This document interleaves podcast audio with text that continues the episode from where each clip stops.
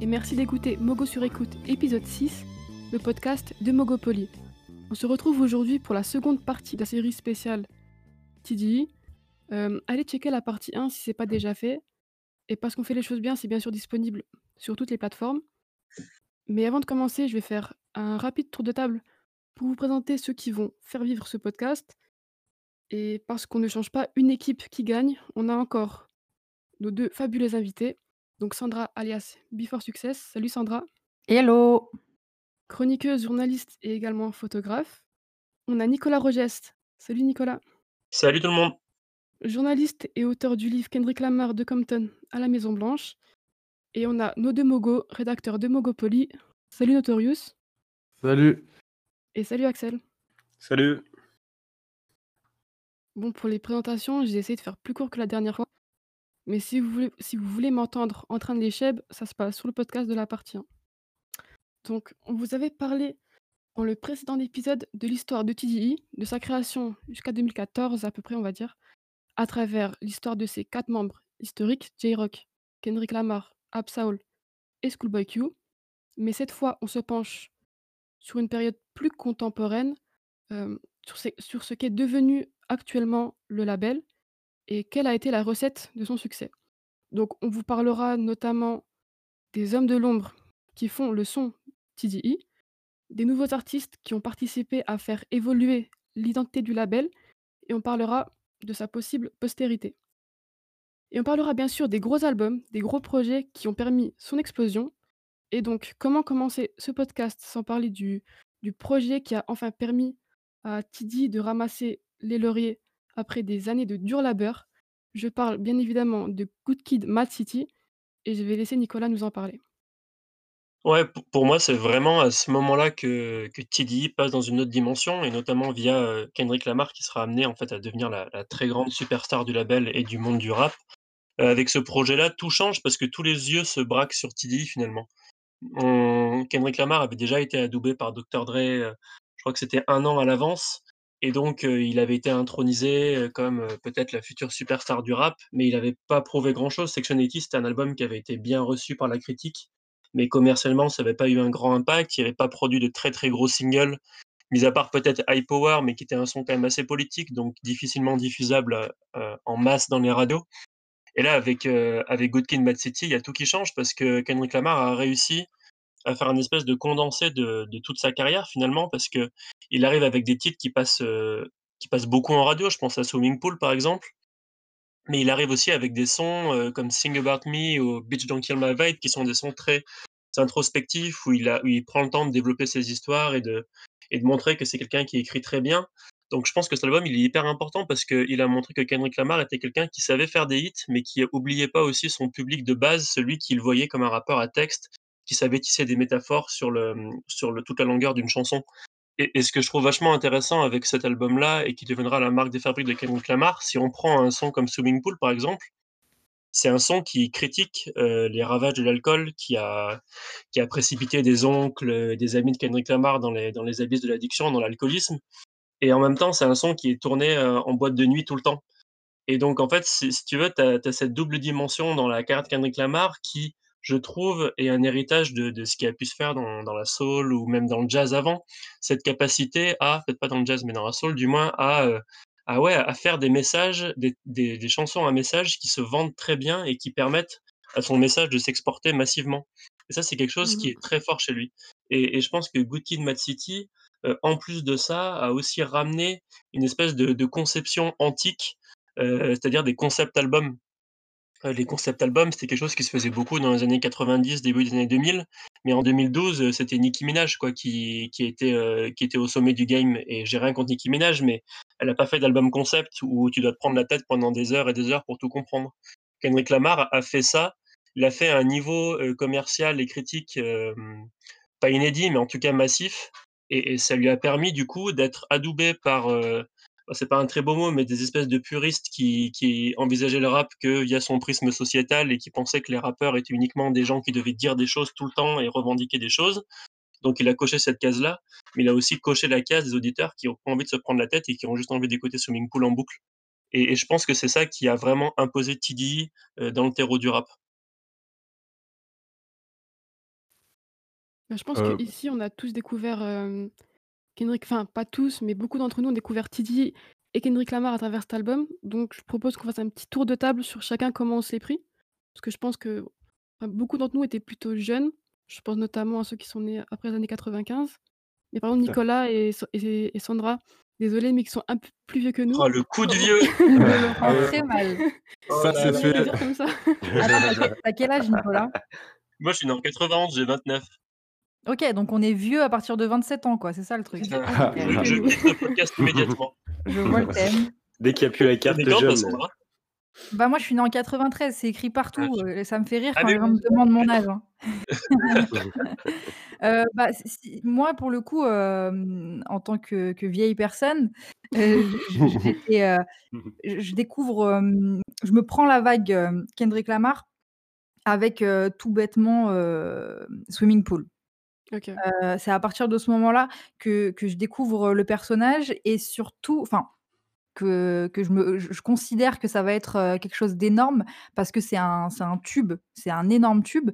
Mais à ce moment-là, j'ai peut-être pas encore conscience de la dimension, politique qu'il peut avoir, dans ses textes et on va dire engagé, du moins dans ses textes. Parce que c'est tellement un tube et c'est malheureusement, heu, quelque chose qui arrive souvent, mais les morceaux qui marchent le mieux, c'est pas forcément des morceaux avec, heu, de la profondeur. Mmh.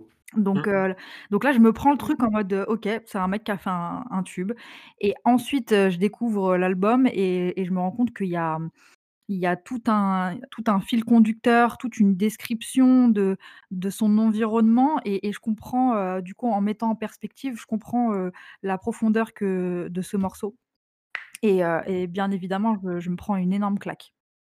OK.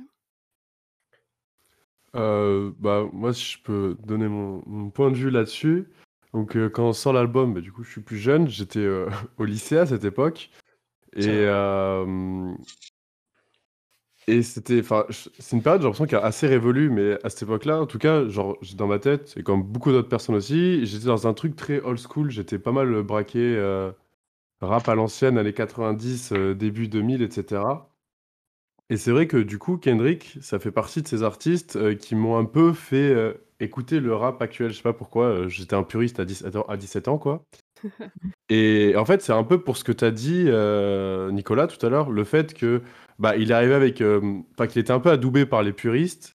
Ça a permis, je pense, de ramener beaucoup de gens qui étaient, pas mal influençables, dont les lycéens, globalement, je pense et heu, c'était c'est vrai qu'il y avait beaucoup le truc aussi de, heu, Dr Dre. En vrai, c'est vrai qu'il avait le tampon de Dr Dre qui était, heu, je trouve, enfin, à cette époque et même encore aujourd'hui, en soi, un tampon de Dr Dre, ça ça légitime beaucoup de choses quand même et hem et voilà et c'est pour ça que je je pense que cet album a été important pour beaucoup de monde parce que, comme on a dit aussi, il arrive à allier la forme et le fond et c'est un peu un album qui plaît à tout le monde. C'est un peu un album universel qui a assez peu de défauts, même s'il en a quand même, mais hem et voilà, sinon Heu, juste pour, heu, pour répondre à ça, moi, je trouve que c'est un album parfait. Selon mes goûts, c'est un no skip évident et je trouve qu'il est construit d'une manière qui le rend intemporel parce que, parce que 8 ans après, les prods ont pas pris une ride et je pense que sur la durée, ça va, ça va fonctionner. Ce qui est marrant, moi, c'est que justement, je me bah, je pense que comme tu vous le disiez, on a on a aussi on est beaucoup à avoir découvert cet album via Swimming Pool et moi, c'est un un son que je déteste, je l'aime pas du tout Waouh! et Ah heu, ouais, je sais, non, mais j'y arrive pas et Je suis un peu pareil j'ai avec que toi, ouais. J'ai un peu du mal avec celui-là. Et, euh, et j'aime pas non plus euh, Poetic Justice. Ah, moi je déteste Poetic Justice. Et, euh, et en Vous allez fait, pas bien, les gars. Non mais et j'aime pas Real non plus. Et je sais que c'est des trucs qui se Ah, disent pas. j'aime pas Real moi, non plus. Est-ce que vous aimez Kendrick Vous Lamar aimez sinon cet album en fait Non, mais ce que, ce que, je, ce que je veux dire, c'est que moi, je c'est pas un album que j'aime énormément. Il y a des sons que je, je trouve que c'est parmi les meilleurs sons qui sont jamais sortis dans le monde du rap. Je pense à, à Sherain, je pense à Mhm. Sing About Me, je pense à Bitch Don't Kill My Vibe, Money Tree. C'est, il y a des sons qui sont exceptionnels et qui sont vraiment le haut du panier. Et après, mais ça, c'est des goûts personnels, tu vois. C'est, a des sons que moi, j'aime pas. Donc, si tu veux, Good Kid, Mad City, quand je l'ai écouté, je me suis dit, c'est vraiment cool. Il y a des sons qui vont m'accompagner toute ma vie et c'est encore le cas.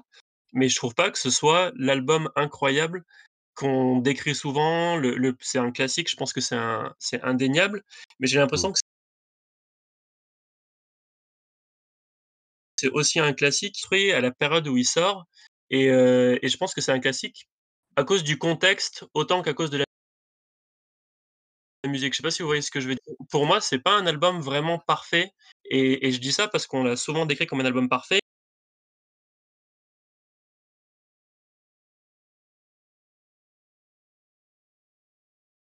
Moi, dans, mes, dans ma grille de l'énormément.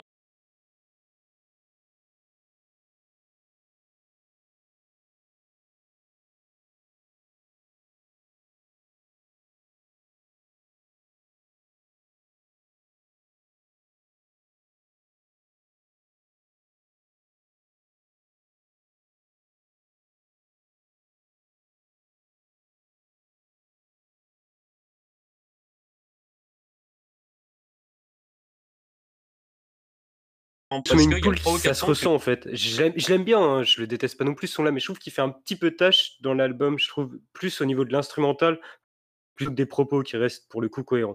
Mais l'instrumental m'a toujours, euh, je sais pas, je suis, elle me fait un peu sortir du projet pour le coup, ce, ce titre-là. Ouais, mais sinon, à part, euh, à part ça, sinon, je trouve, non, les autres sons, je suis plutôt. J'aime bien Poetic trop- vous êtes Justice. trop des puristes, les gars, c'est pour ça.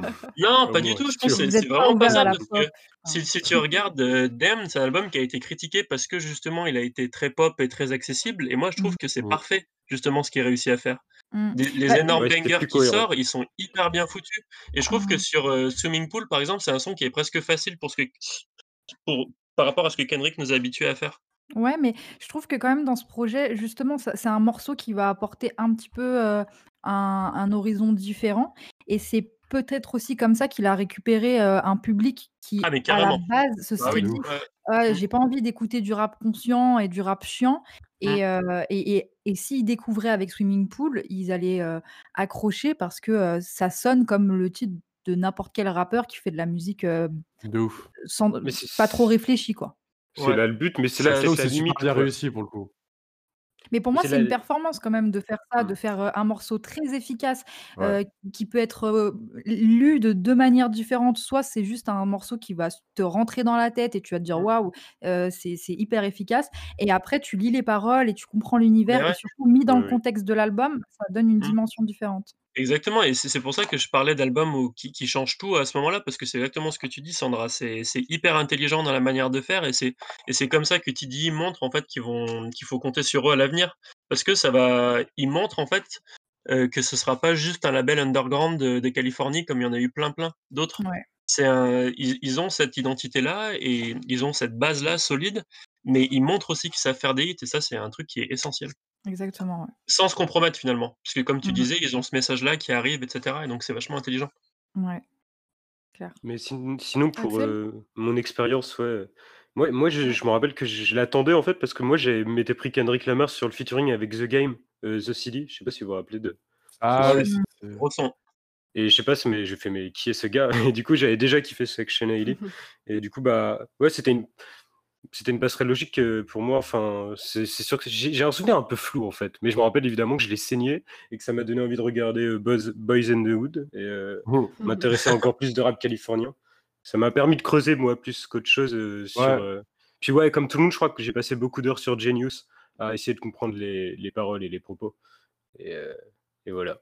Mais euh, Un c'est comme, souvenir que j'ai. un son comme Bitch Don't Kill My Vibe, c'est c'est un chef-d'œuvre euh, monumental. Je veux dire, la façon dont il arrive à articuler sa voix, le refrain qui arrive, Mm. euh, enfin, c'est l'instru, c'est Bah c'est c'est magnifique. Pour le C'est coup, c'est pour moi, c'est un petit peu, heu, un petit peu le même exercice qu'il a fait sur, Bitch Don't Kill My Vibe par rapport à Swimming Pool. C'est un petit peu le Ouais. même exercice parce qu'il y a aussi une double lecture qui, qui, mmh, qu'on comprend avec le clip notamment, parce que dans le clip, il met en scène, il met en Mmh. scène, son enterrement, donc sa propre mort et donc heu, c'est aussi un morceau qu'on peut se qu'on peut se prendre totalement juste pour la la vibe, en l'occurrence et vraiment, heu, ça peut être, heu, un truc super léger en mode, «Je suis en train de kiffer, j'ai ma musique, j'ai mon son, casse pas mon délire». Ça peut être interprété comme ça et il y a beaucoup de gens aussi qui se sont dit: «Ah mais Kendrick en fait c'est cool». Et après, Ouais. quand tu découvres le clip et que tu vois qu'en fait le mec parle aussi de sa mort et de et met en scène tout ça et met en en met en illustre en fait le fait de, sa perception de la vie, heu, là tu te dis: «Mmh, mais en fait c'est beaucoup plus deep que ce que je pensais». Donc soit il a récupéré un public qui voulait juste s'ambiancer, soit il a récupéré un public qui voulait s'ambiancer et qui après a voulu approfondir le truc. Donc pour moi c'est c'est en ça que c'est un album intelligent, c'est parce qu'il y a différents différents degrés de lecture en fait. Oui et puis la narration comme elle est comme elle est construite, c'est un truc complètement éclaté. Ça commence, heu, la piste 1, ça se poursuit à la piste 5, après faut revenir à Mmh. la piste 3, c'est Mmh. c'est Ouais. fou en fait de de faire ça aussi à son âge et et c'est là que tu te rends compte qu'il il l'a dit, c'est un album qu'il avait écrit depuis très longtemps. Mmh. Good Kid, Mad City, il a été écrit depuis 2009. Alors le le les chansons ont changé entre-temps, mais il avait déjà le titre, il savait ce qu'il voulait raconter et en fait, il a attendu avant de le sortir et c'est ça aussi qui est intelligent chez Kendrick Lamar, c'est que ce gars-là, mais comme tout ont avait avait une vision très long terme, mais depuis très longtemps. C'est-à-dire que quand ils ont commencé en 2005-2006, heu, les gars, ils savaient limite déjà qu'ils allaient gagner un prix Pulitzer en 2018, quoi. Mais vraiment, ils en étaient à ce niveau-là et Kendrick Lamar, il savait que cet album-là, donc Good Kid, City, qui est un récit de son enfance et qui le présente au monde finalement, il devait le sortir après avoir prouvé certaines choses, notamment via Section 80. C'est ça qui est super fort, c'est que tu te rends compte que tout est calculé à l'avance et que toute la narration en fait, pour nous ça nous paraît incroyable, mais lui, c'était facile pour lui parce qu'il a juste décrit ce qu'il voyait quand il était à Compton et les histoires de son entourage et tout. D'ailleurs, heu, dans The Art of Peer Pressure, il raconte, hem, un cambriolage hem, qui se finit mal et en fait, on pourrait croire que c'est l'histoire de Kendrick, enfin que Kendrick raconte sa propre histoire, mais c'était celle d'un gars qui s'appelle Canine, qui était le gars avec qui il a commencé à rapper et qui suite à ce à ce cambriolage est allé en prison pour, heu, quelques années.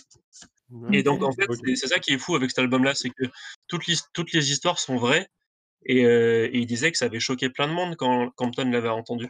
Et c'est ça qui est fou en fait, c'est qu'il était jeune à cette époque-là aussi. Ouais, Et de faire un album, de cette maturité-là, heu, à son âge, à son niveau d'expérience, parce que c'était quand même pas non plus un rappeur qui avait sorti 50 albums, heu, franchement, c'est couillu quand même. Mmh. Ouais, carrément. Mais c'était comme un Moi, aboutissement un de pardon. Vas-y, Naoui, excuse-moi.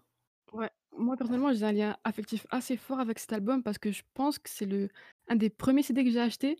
J'avais 14 ans quand il est sorti et heu, j'étais au collège, j'écoutais beaucoup de rap français de ce qui faisait de ce qui se faisait à l'époque, donc Booba, Rof, La Fouine et c'est le premier album qui m'a vraiment fait, rentrer dans dans le rap US et bon, mon anglais était vraiment approximatif, donc je vais pas vous faire un discours comme quoi le la profondeur des textes, m'a. Ouais, c'était la vibe. C'est la première fois où j'ai essayé de rapper en anglais sur des sons, genre essayé d'apprendre Backseat Freestyle en en en entier et tout et heu, du coup, ouais, j'ai un lien assez affectif et j'ai l'impression que toute une génération a un lien affectif assez fort avec cet album, en fait. Ouais, moi, je suis assez d'accord avec ça, ouais. Mmh. Ça, en vrai, c'est une porte d'entrée, comme on disait aussi. Enfin, moi, ça a vraiment été ma porte d'entrée sur, bah, déjà Ouais, c'est tout ça. Diddy et puis, ouais, tout un autre truc, quoi. Parce que du coup, après, je suis allé creuser, heu, les MC8 et tout ça que je connaissais pas. Enfin, tu vois? Mmh mh. C'est vrai que je pense que c'est une bonne grosse porte d'entrée pour une génération, ouais. C'est ça, le le c'est bien que tu parles de MC8 parce que c'est une validation aussi. C'est la Ouais. là, une des grandes légendes de de Compton et du du rap US des années 80 et 90. Qu'il le mette sur son album, Ah, c'est hyper important et c'est un truc qui lui a valu beaucoup de respect aussi à Kendrick. C'est pour ça qu'aussi on parlait de filiation entre l'ancienne génération et la nouvelle génération.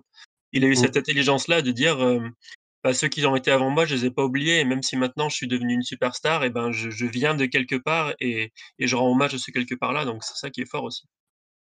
Ouais, c'est clair. Je je j'en place une, pour, la cover du projet Ah. que, que je trouve extraordinaire et donc il y a une, il y a 2 covers parce qu'il y a eu une, réédition, il me semble? Ouais, une Mmh version mh. Ouais, deluxe la Il y a une version deluxe. est incroyable d'ailleurs. Ouais et et du coup, donc la 1re version, c'est une photo de Kendrick, enfant, et la 2e version, c'est, donc le van, le fameux van dans son quartier et ça aussi, c'est un parti pris que j'adore parce que, ça donne le ton sur ce que va être la musique, dans le rap américain à cette époque-là. On est sur une esthétique, assez, grossière encore et on n'est pas, dans, on pas forcément dans la finesse. Et, et, cette photo de, du van, je trouve incroyable parce que c'est juste, c'est très simple. Il n'y a pas de fioriture et, et, on te raconte juste que, enfin, on te montre juste qu'on va te, tu vas être dans le quartier avec nous et tu vas être à Compton et tu vas visiter le quartier. Ouais, carrément. J'avoue qu'elle est assez iconique. Hein, clairement une. Elle est iconique, c'est même. C'est rentré, dans le, c'est rentré dans la, dans la pop culture, cette cover, elle est hyper. Mmh. la Deluxe est limite plus important que. La Deluxe est plus important que l'autre, que l'original en fait. C'est assez fou. Ce van, il est emblématique. Carrément. Et ça, vraiment, c'est un parti pris parce que ne pas se montrer sur la cover, c'est quelque chose de pas fréquent non plus dans, dans le rap et dans le rap US où il y a un culte de la personnalité aussi. Euh, mettre en avant juste le propos avant la personnalité, c'est aussi quelque chose qui va, mmh, qui va se poursuivre dans la, dans la carrière de, Kendrick. Euh, et, pour le coup, j'avais fait mes recherches sur qui a fait la cover. Et donc, c'est un photographe qui s'appelle Dan Monique. Et ce, que, ce qui m'avait fait euh, halluciner, c'est que je savais que, enfin, j'avais en tête que c'était une des covers les plus connues du monde entier. Tout le monde connaît cette cover. Et le mec est inconnu sur Instagram, euh, il a peut-être autant de followers que moi. Et, mmh.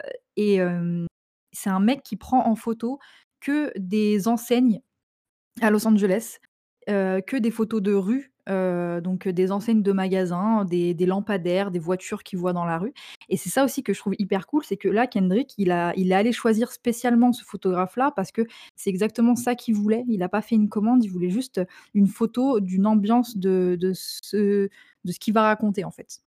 Moi, si je peux me permettre, euh, je, suis à la fois d'accord avec vous sur l'impact de la cover, parce que c'est vrai qu'elle est magnifique et hyper simpliste, mais je dirais pas qu'elle est plus importante que l'autre, parce que l'autre, en fait, elle veut tout dire pour moi dans la carte Kendrick Lamar.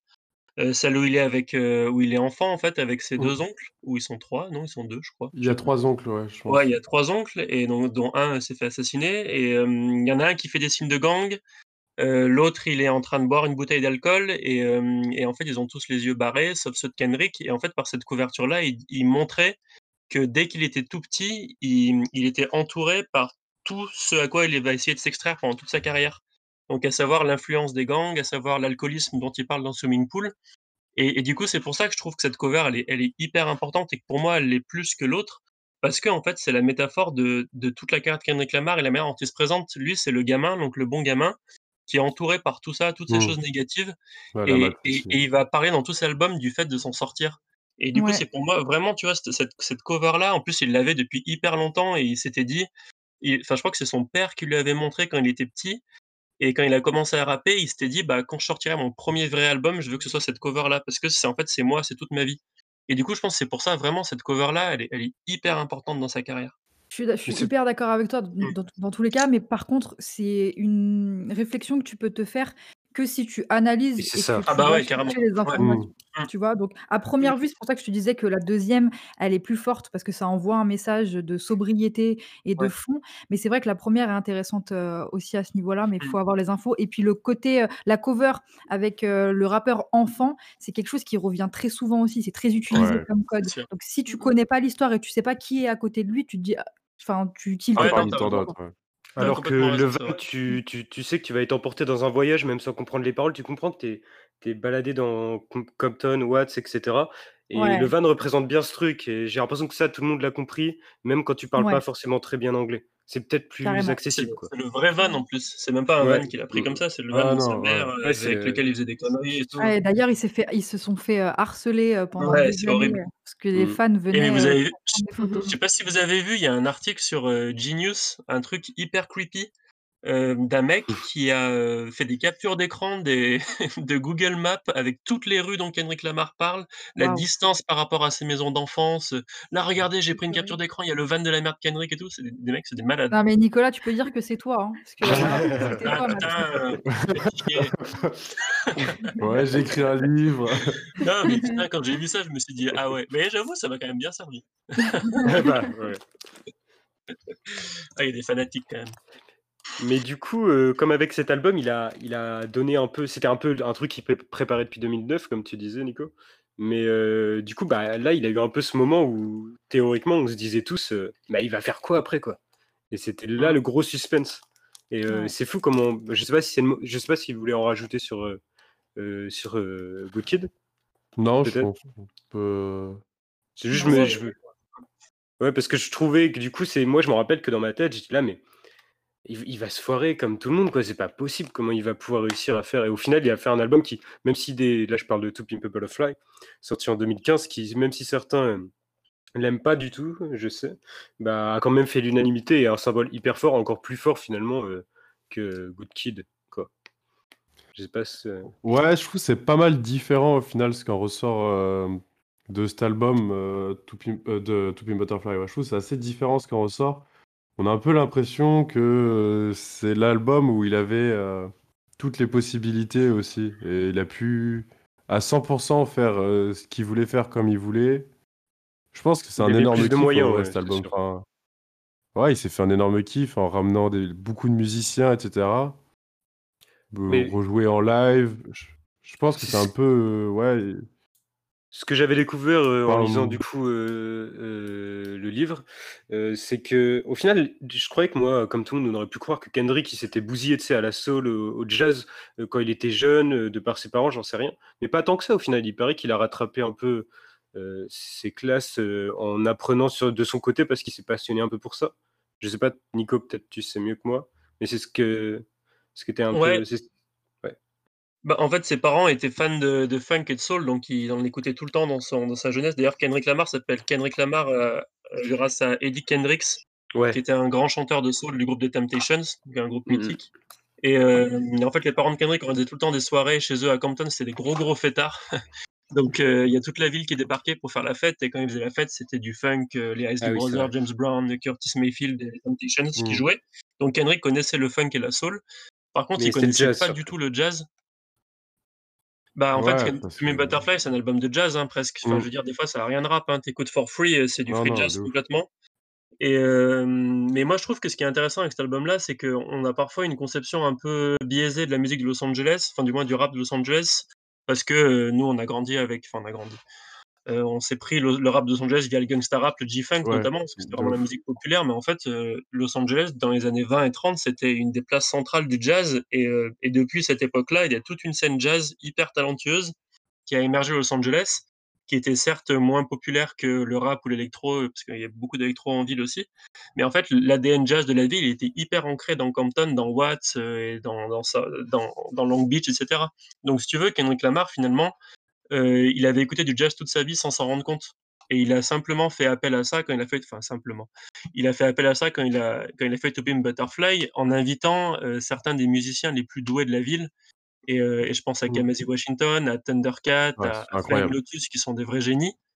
Et il les a tous ramenés avec lui. Et c'est eux, en fait, qui, leur a- qui ont fait découvrir à Kendrick Lamar euh, des gens comme Miles Davis ou John Coltrane.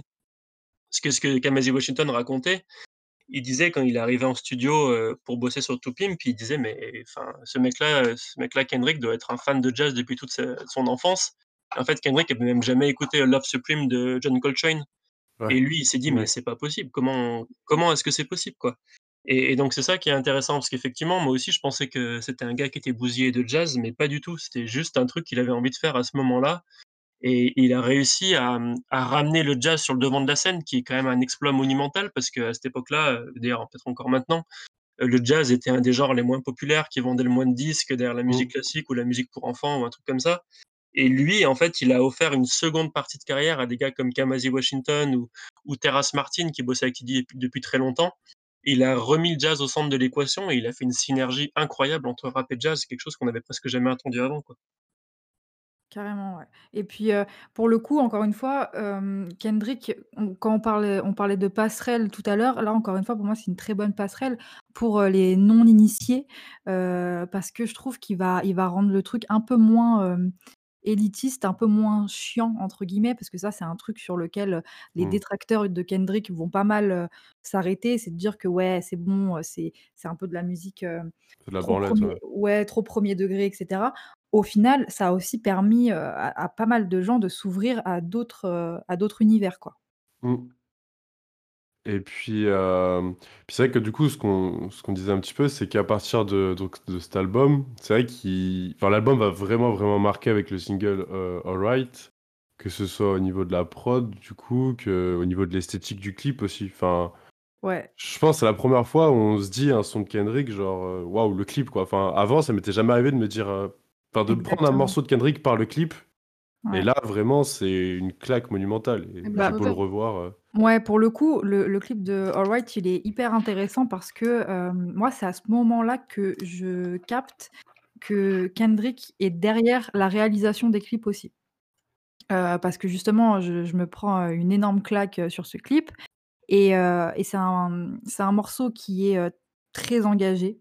Et d'en faire une esthétique aussi poussée, ça rend le message beaucoup plus fort en fait, et ça devient un peu un hymne.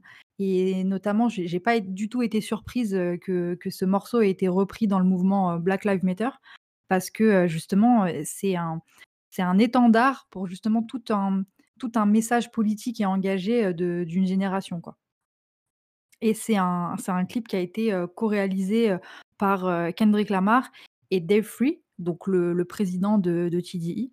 Euh, donc c'est l'occasion aussi pour euh, d'apprendre que euh, eux deux ont créé le, le collectif, la boîte de production, on va dire d'une manière un peu brutale, The Little Homies, donc qui vont être derrière ensuite tous les clips de Kendrick Lamar et du, et du label TDE aussi, derrière ceux de J-Rock, Schoolboy Q, etc.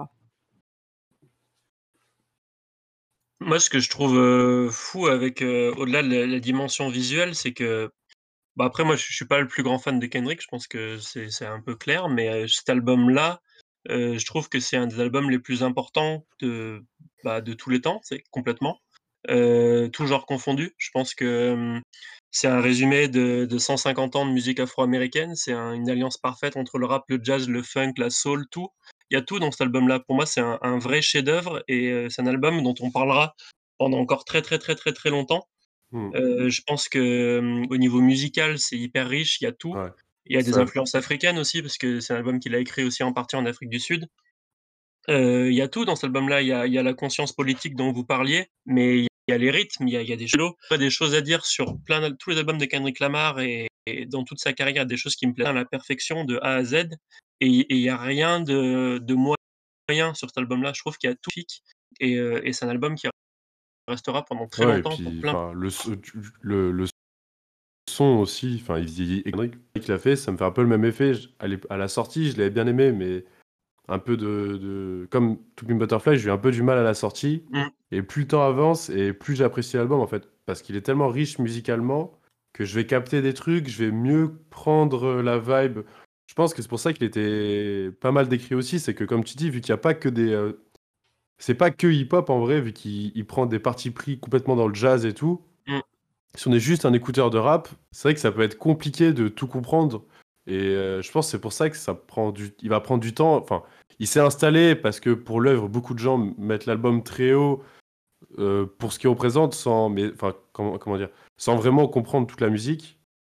Mais je pense que l'album, lui, euh, va prendre du temps euh, avant que tout le monde l'ait digéré. Je pense que l'album n'a même pas encore été digéré vraiment, entre guillemets, par la masse. Non, et puis je pense que c'est un album que beaucoup de gens ne réécoutent pas aussi. C'est Oui, pas un c'est ça. album qui a une très grosse replay value, pas du tout. C'est pas Ouais. Damn No Good Kid, Mad City. Ça, C'est un album que tu peux écouter sans te prendre la tête. euh, To Be a Butterfly, euh, moi, franchement, je le réécoute rarement. hein. Il y a des sons que j'adore, comme Wood Politics ou All Rights, que je peux écouter. Mais dans sa globalité, t'as des. C'est pas un album toujours agréable à écouter, mais je pense que la musique doit pas toujours être agréable. Je pense que hum, les artistes qui ont marqué leur époque et, et dont on parle encore aujourd'hui, c'est des gens qui ont pris des risques énormes et Mm. qui sont allés là où on les attendait pas. Ouais, Lamar, pris, euh, euh. Ouais, vous parliez de, en tout début de la section de To Pimp, on parlait de la différence entre Good Kid et To Pimp. Il y a un fossé énorme entre les deux albums. Et je pense que c'est ça qu'on qu'on attend des artistes qui, qui marquent leur temps, c'est que ils nous surprennent, qu'ils nous mettent en danger. Et finalement, moi, je suis content quand il y a un, un album d'un artiste euh, que j'adore qui me plaît pas. euh, parce que je me dis, bah, en fait, euh, je l'aimais d'une certaine manière, mais en- lui, il, il a évolué, il a changé, c'est plus la même personne. Il m'a proposé autre chose. Donc, même si j'aime pas, je- il faut saluer, je pense, l'évolution et ce, ce que- ce que Kendrick Lamar a fait. Quand, quand High Donc le premier single sort, il s'est fait Ah. descendre par beaucoup de critiques parce que les gens De disaient ouf. mais qu'est-ce que c'est que cette merde?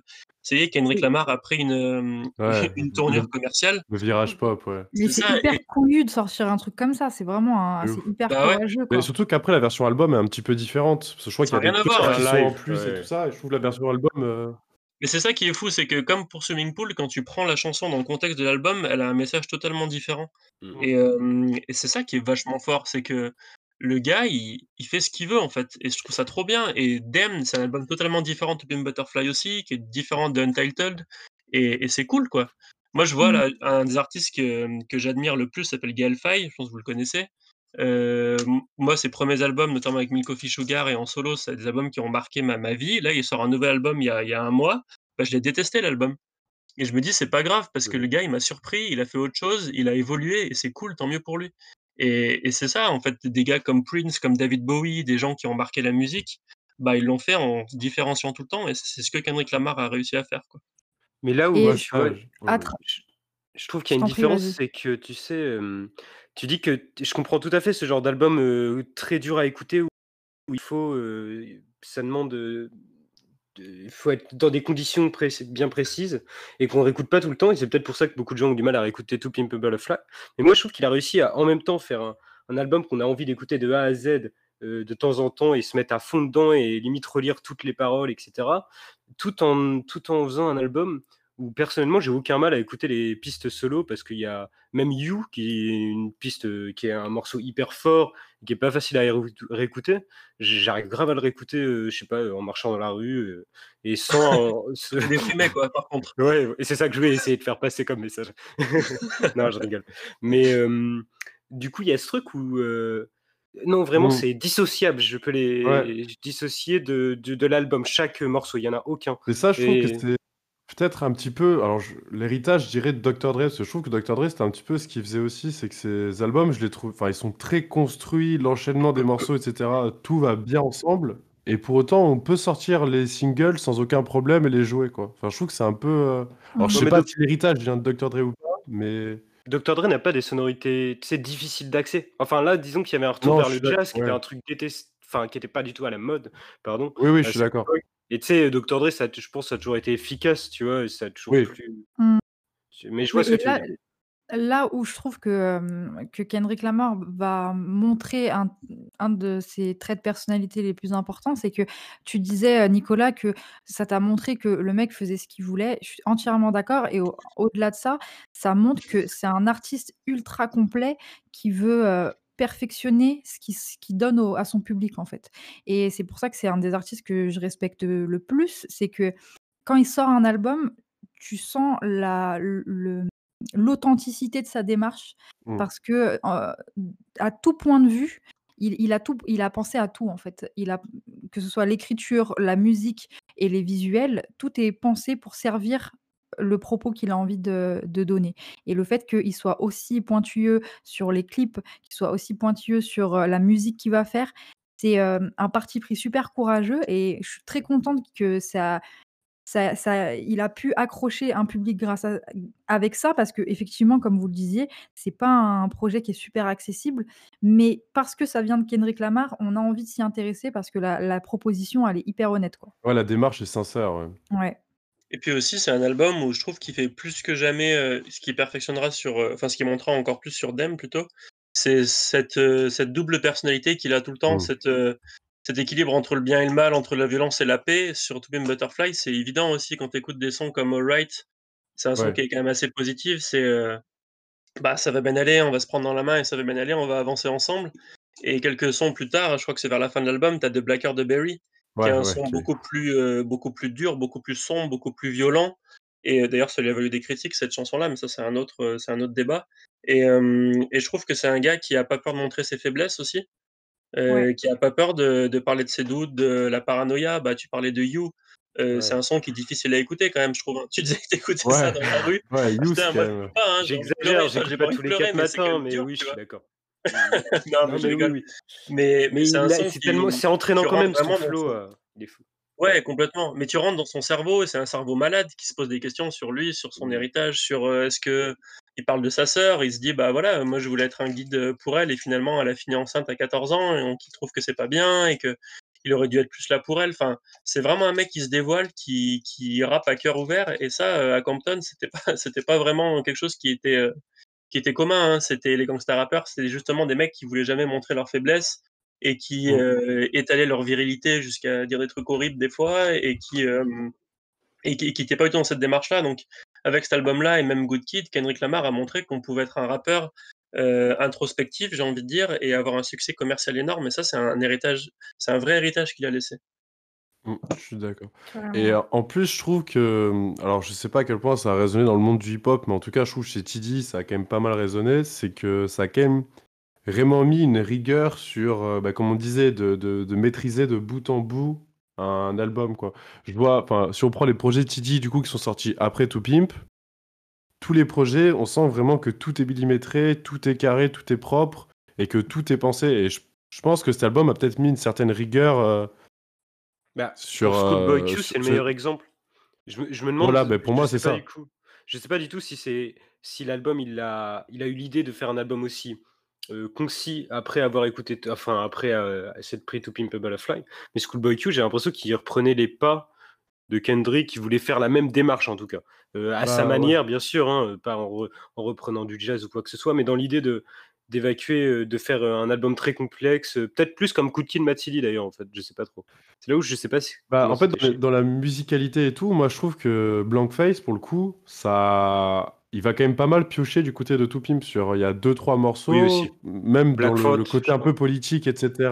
Ouais, Black Thought et tout ça, je trouve que on va vraiment piocher dans Pimp Butterfly. Et puis, comme on disait, comme je disais juste avant là, dans, dans la rigueur, si on prend Blank Face, je trouve que tout est au bon endroit dans l'album. Il n'y a pas, enfin à part si on parle du, du, single qui a été rajouté à la fin, mais ça c'est une autre histoire. Mais avec Miguel et tout. Mais sinon, je trouve que Sinon, je trouve que le, voilà, je trouve que ça a mis une certaine rigueur. Et même si on prend l'album de J-Rock après, dont on a parlé la dernière fois, Redemption, je trouve que c'est pareil. C'est, c'est bien propre, bien carré. Et je trouve que ça a mis une certaine rigueur sur le label euh, par la suite, en tout cas. Ça, c'est un. Je sais pas si quelqu'un voulait rajouter un truc. Je veux pas monopoliser la parole. Non, c'est bon. Non, moi, c'est ok. Non, c'était je pense que ce côté, euh, et ça peut recouper par rapport à un des thèmes de ce qu'on voulait parler aujourd'hui, si c'est propre et bien à sa place, c'est en grande partie dû à un monsieur qui s'appelle Mix Baali ah. qui est, euh, en fait le le chef d'orchestre de TDI depuis très longtemps et c'est un gars qui est un vrai virtuose derrière les claviers. C'est le gars qui va mettre, euh, enfin dans tous les albums de de de TDI, tu as des espèces de bruitages des fois, des cassettes qui se rembobinent, des des mmh. coups de feu, des trucs comme ça et, et c'est Mix Bailey qui les insère, il les insère parfaitement au bon moment. Et en fait, lui, c'est un mec, je sais pas comment il fait, hein, parce que moi, je suis, bah, je suis pas du tout dans la technique, je sais pas du tout comment ça marche ces trucs-là, mais il arrive à faire sonner les sons d'une de la manière parfaite, à faire ressortir des voix à un moment. Euh, on parlait de You, c'est un son qui est vachement bien fait au niveau des bruitages sonores, des bruits de bouteilles et tout qui arrivent à un moment ou à un autre. Et la voix de Kendrick, elle est toujours parfaitement calée dessus.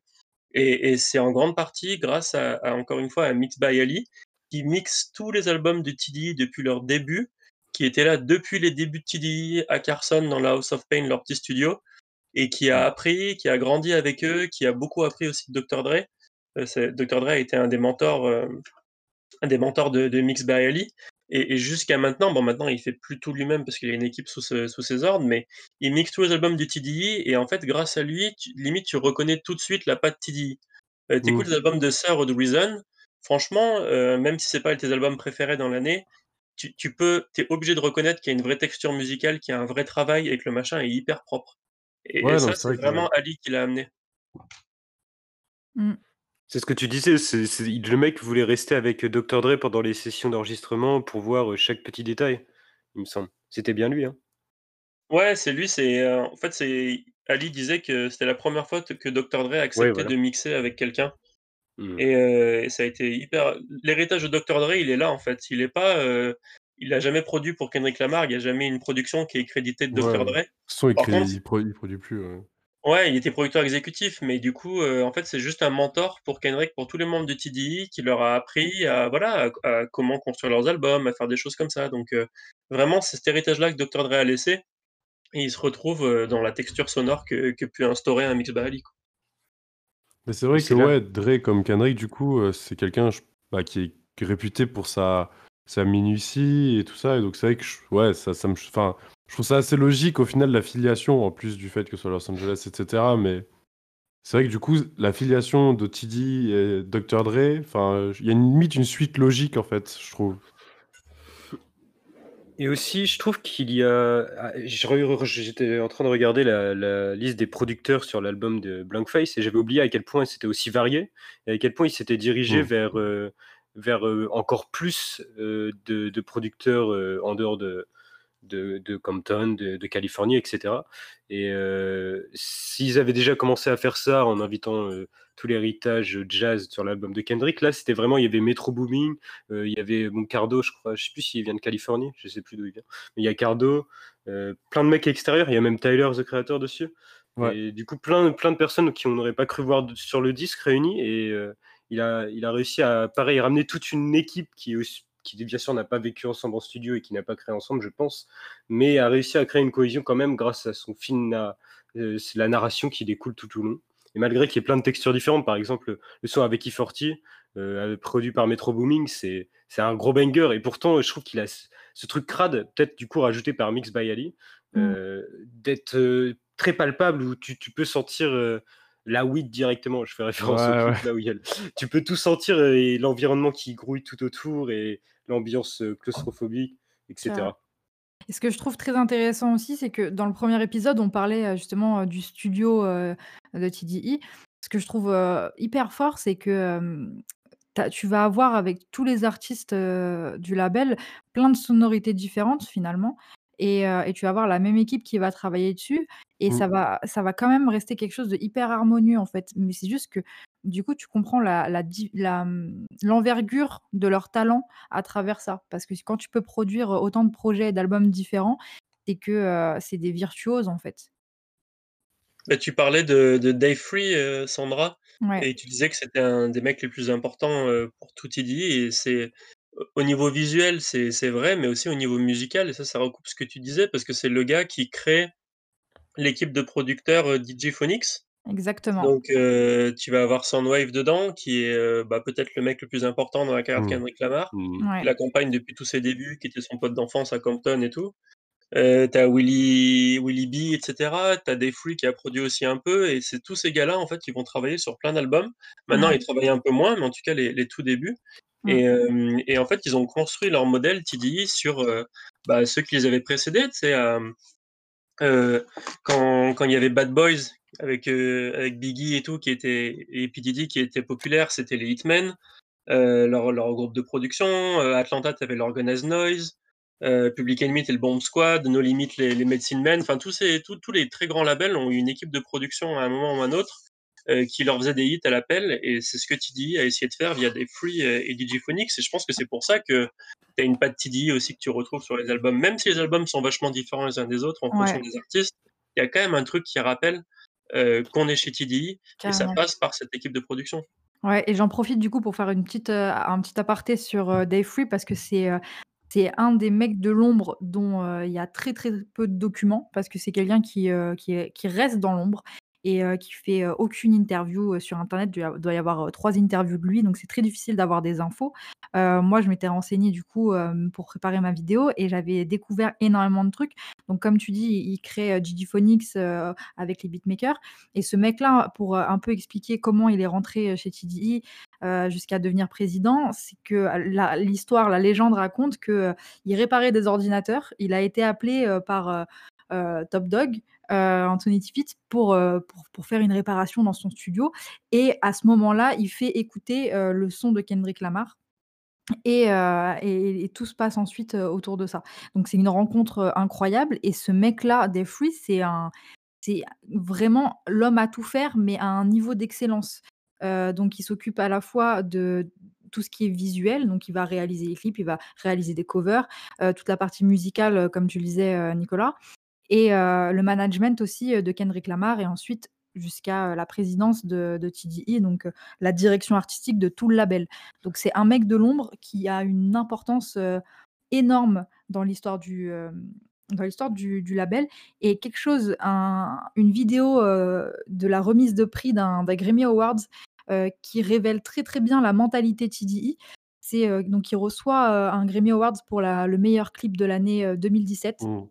Pour, Humble et il monte sur scène, il va juste dire, «Soyez humble, God bless TDE» et il se barre et ça résume extrêmement bien l'ADN de ce label. C'est qu'en fait, God bless TDE parce que c'est sa famille, il y tient plus que tout Mmh. et soyez humble et cette démarche-là, je la trouve extraordinaire et je trouve qu'elle est tu peux la la coller à tous les artistes, que ce soit les rappeurs, les beatmakers et cetera. C'est des mecs, c'est des génies, mais qui se positionnent jamais comme des génies. Ils se positionnent juste comme des, artistes et heu et des mecs qui veulent faire toujours mieux et et ça, c'est vraiment pour moi la meilleure illustration, heu, de ce qu'est le label. Amen. Et puis et puis un autre truc du coup aussi, ouais, qui est qui est, je trouve assez particulier à Tidy, en tout cas aujourd'hui, c'est, heu, cette opacité aussi. Enfin, on parle des hommes de l'ombre, heu, des membres et au final, c'est que c'est une équipe, mais ils sont tout le temps ensemble au final, ils travaillent tout le temps ensemble et depuis toujours quoi. Ils ont grossi ensemble, ils ont ils ont pas fait venir des enfin, il y a de nouvelles personnes qui sont arrivées, mais c'est quand même globalement une même équipe depuis toujours et je pense que ça joue aussi dans toute cette perfection qu'ils peuvent, qu'ils peuvent avoir. C'est-à-dire que les mecs se connaissent tous tellement bien qu'ils arrivent à travailler. euh, je sais pas comment dire, mais on les- ils s'obligent pas à travailler ensemble. C'est- Enfin, ils, ils ont toujours vécu ensemble et, et c'est pour ça, je pense que le label il signe si peu de personnes.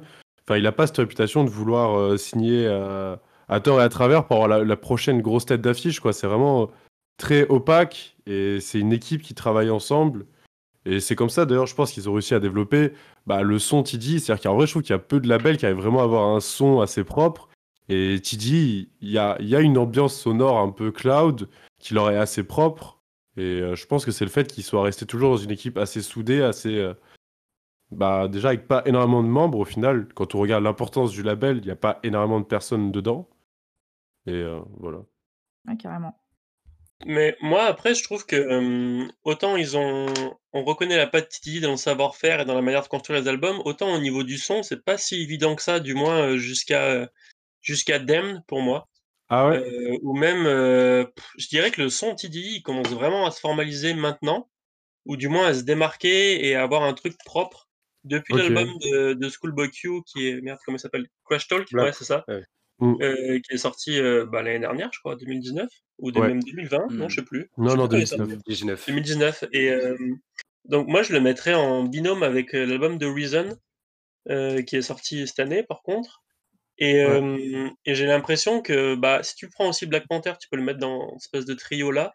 Euh, j'ai l'impression que là, en fait, il commence à aller vers des choses beaucoup plus minimalistes, euh, avec une vraie recherche du refrain, avec une vraie recherche du hit, quelque chose qu'ils n'avaient pas forcément avant. Et, et pour moi, cette, cette dimension-là, des trucs très axés sur les percussions et tout, ça se ressent en fait via l'émergence d'un gars qui s'appelle Cal Banks, qui est pour moi un des producteurs de l'ombre le plus important de TD actuellement, qui a beaucoup bossé avec Reason notamment.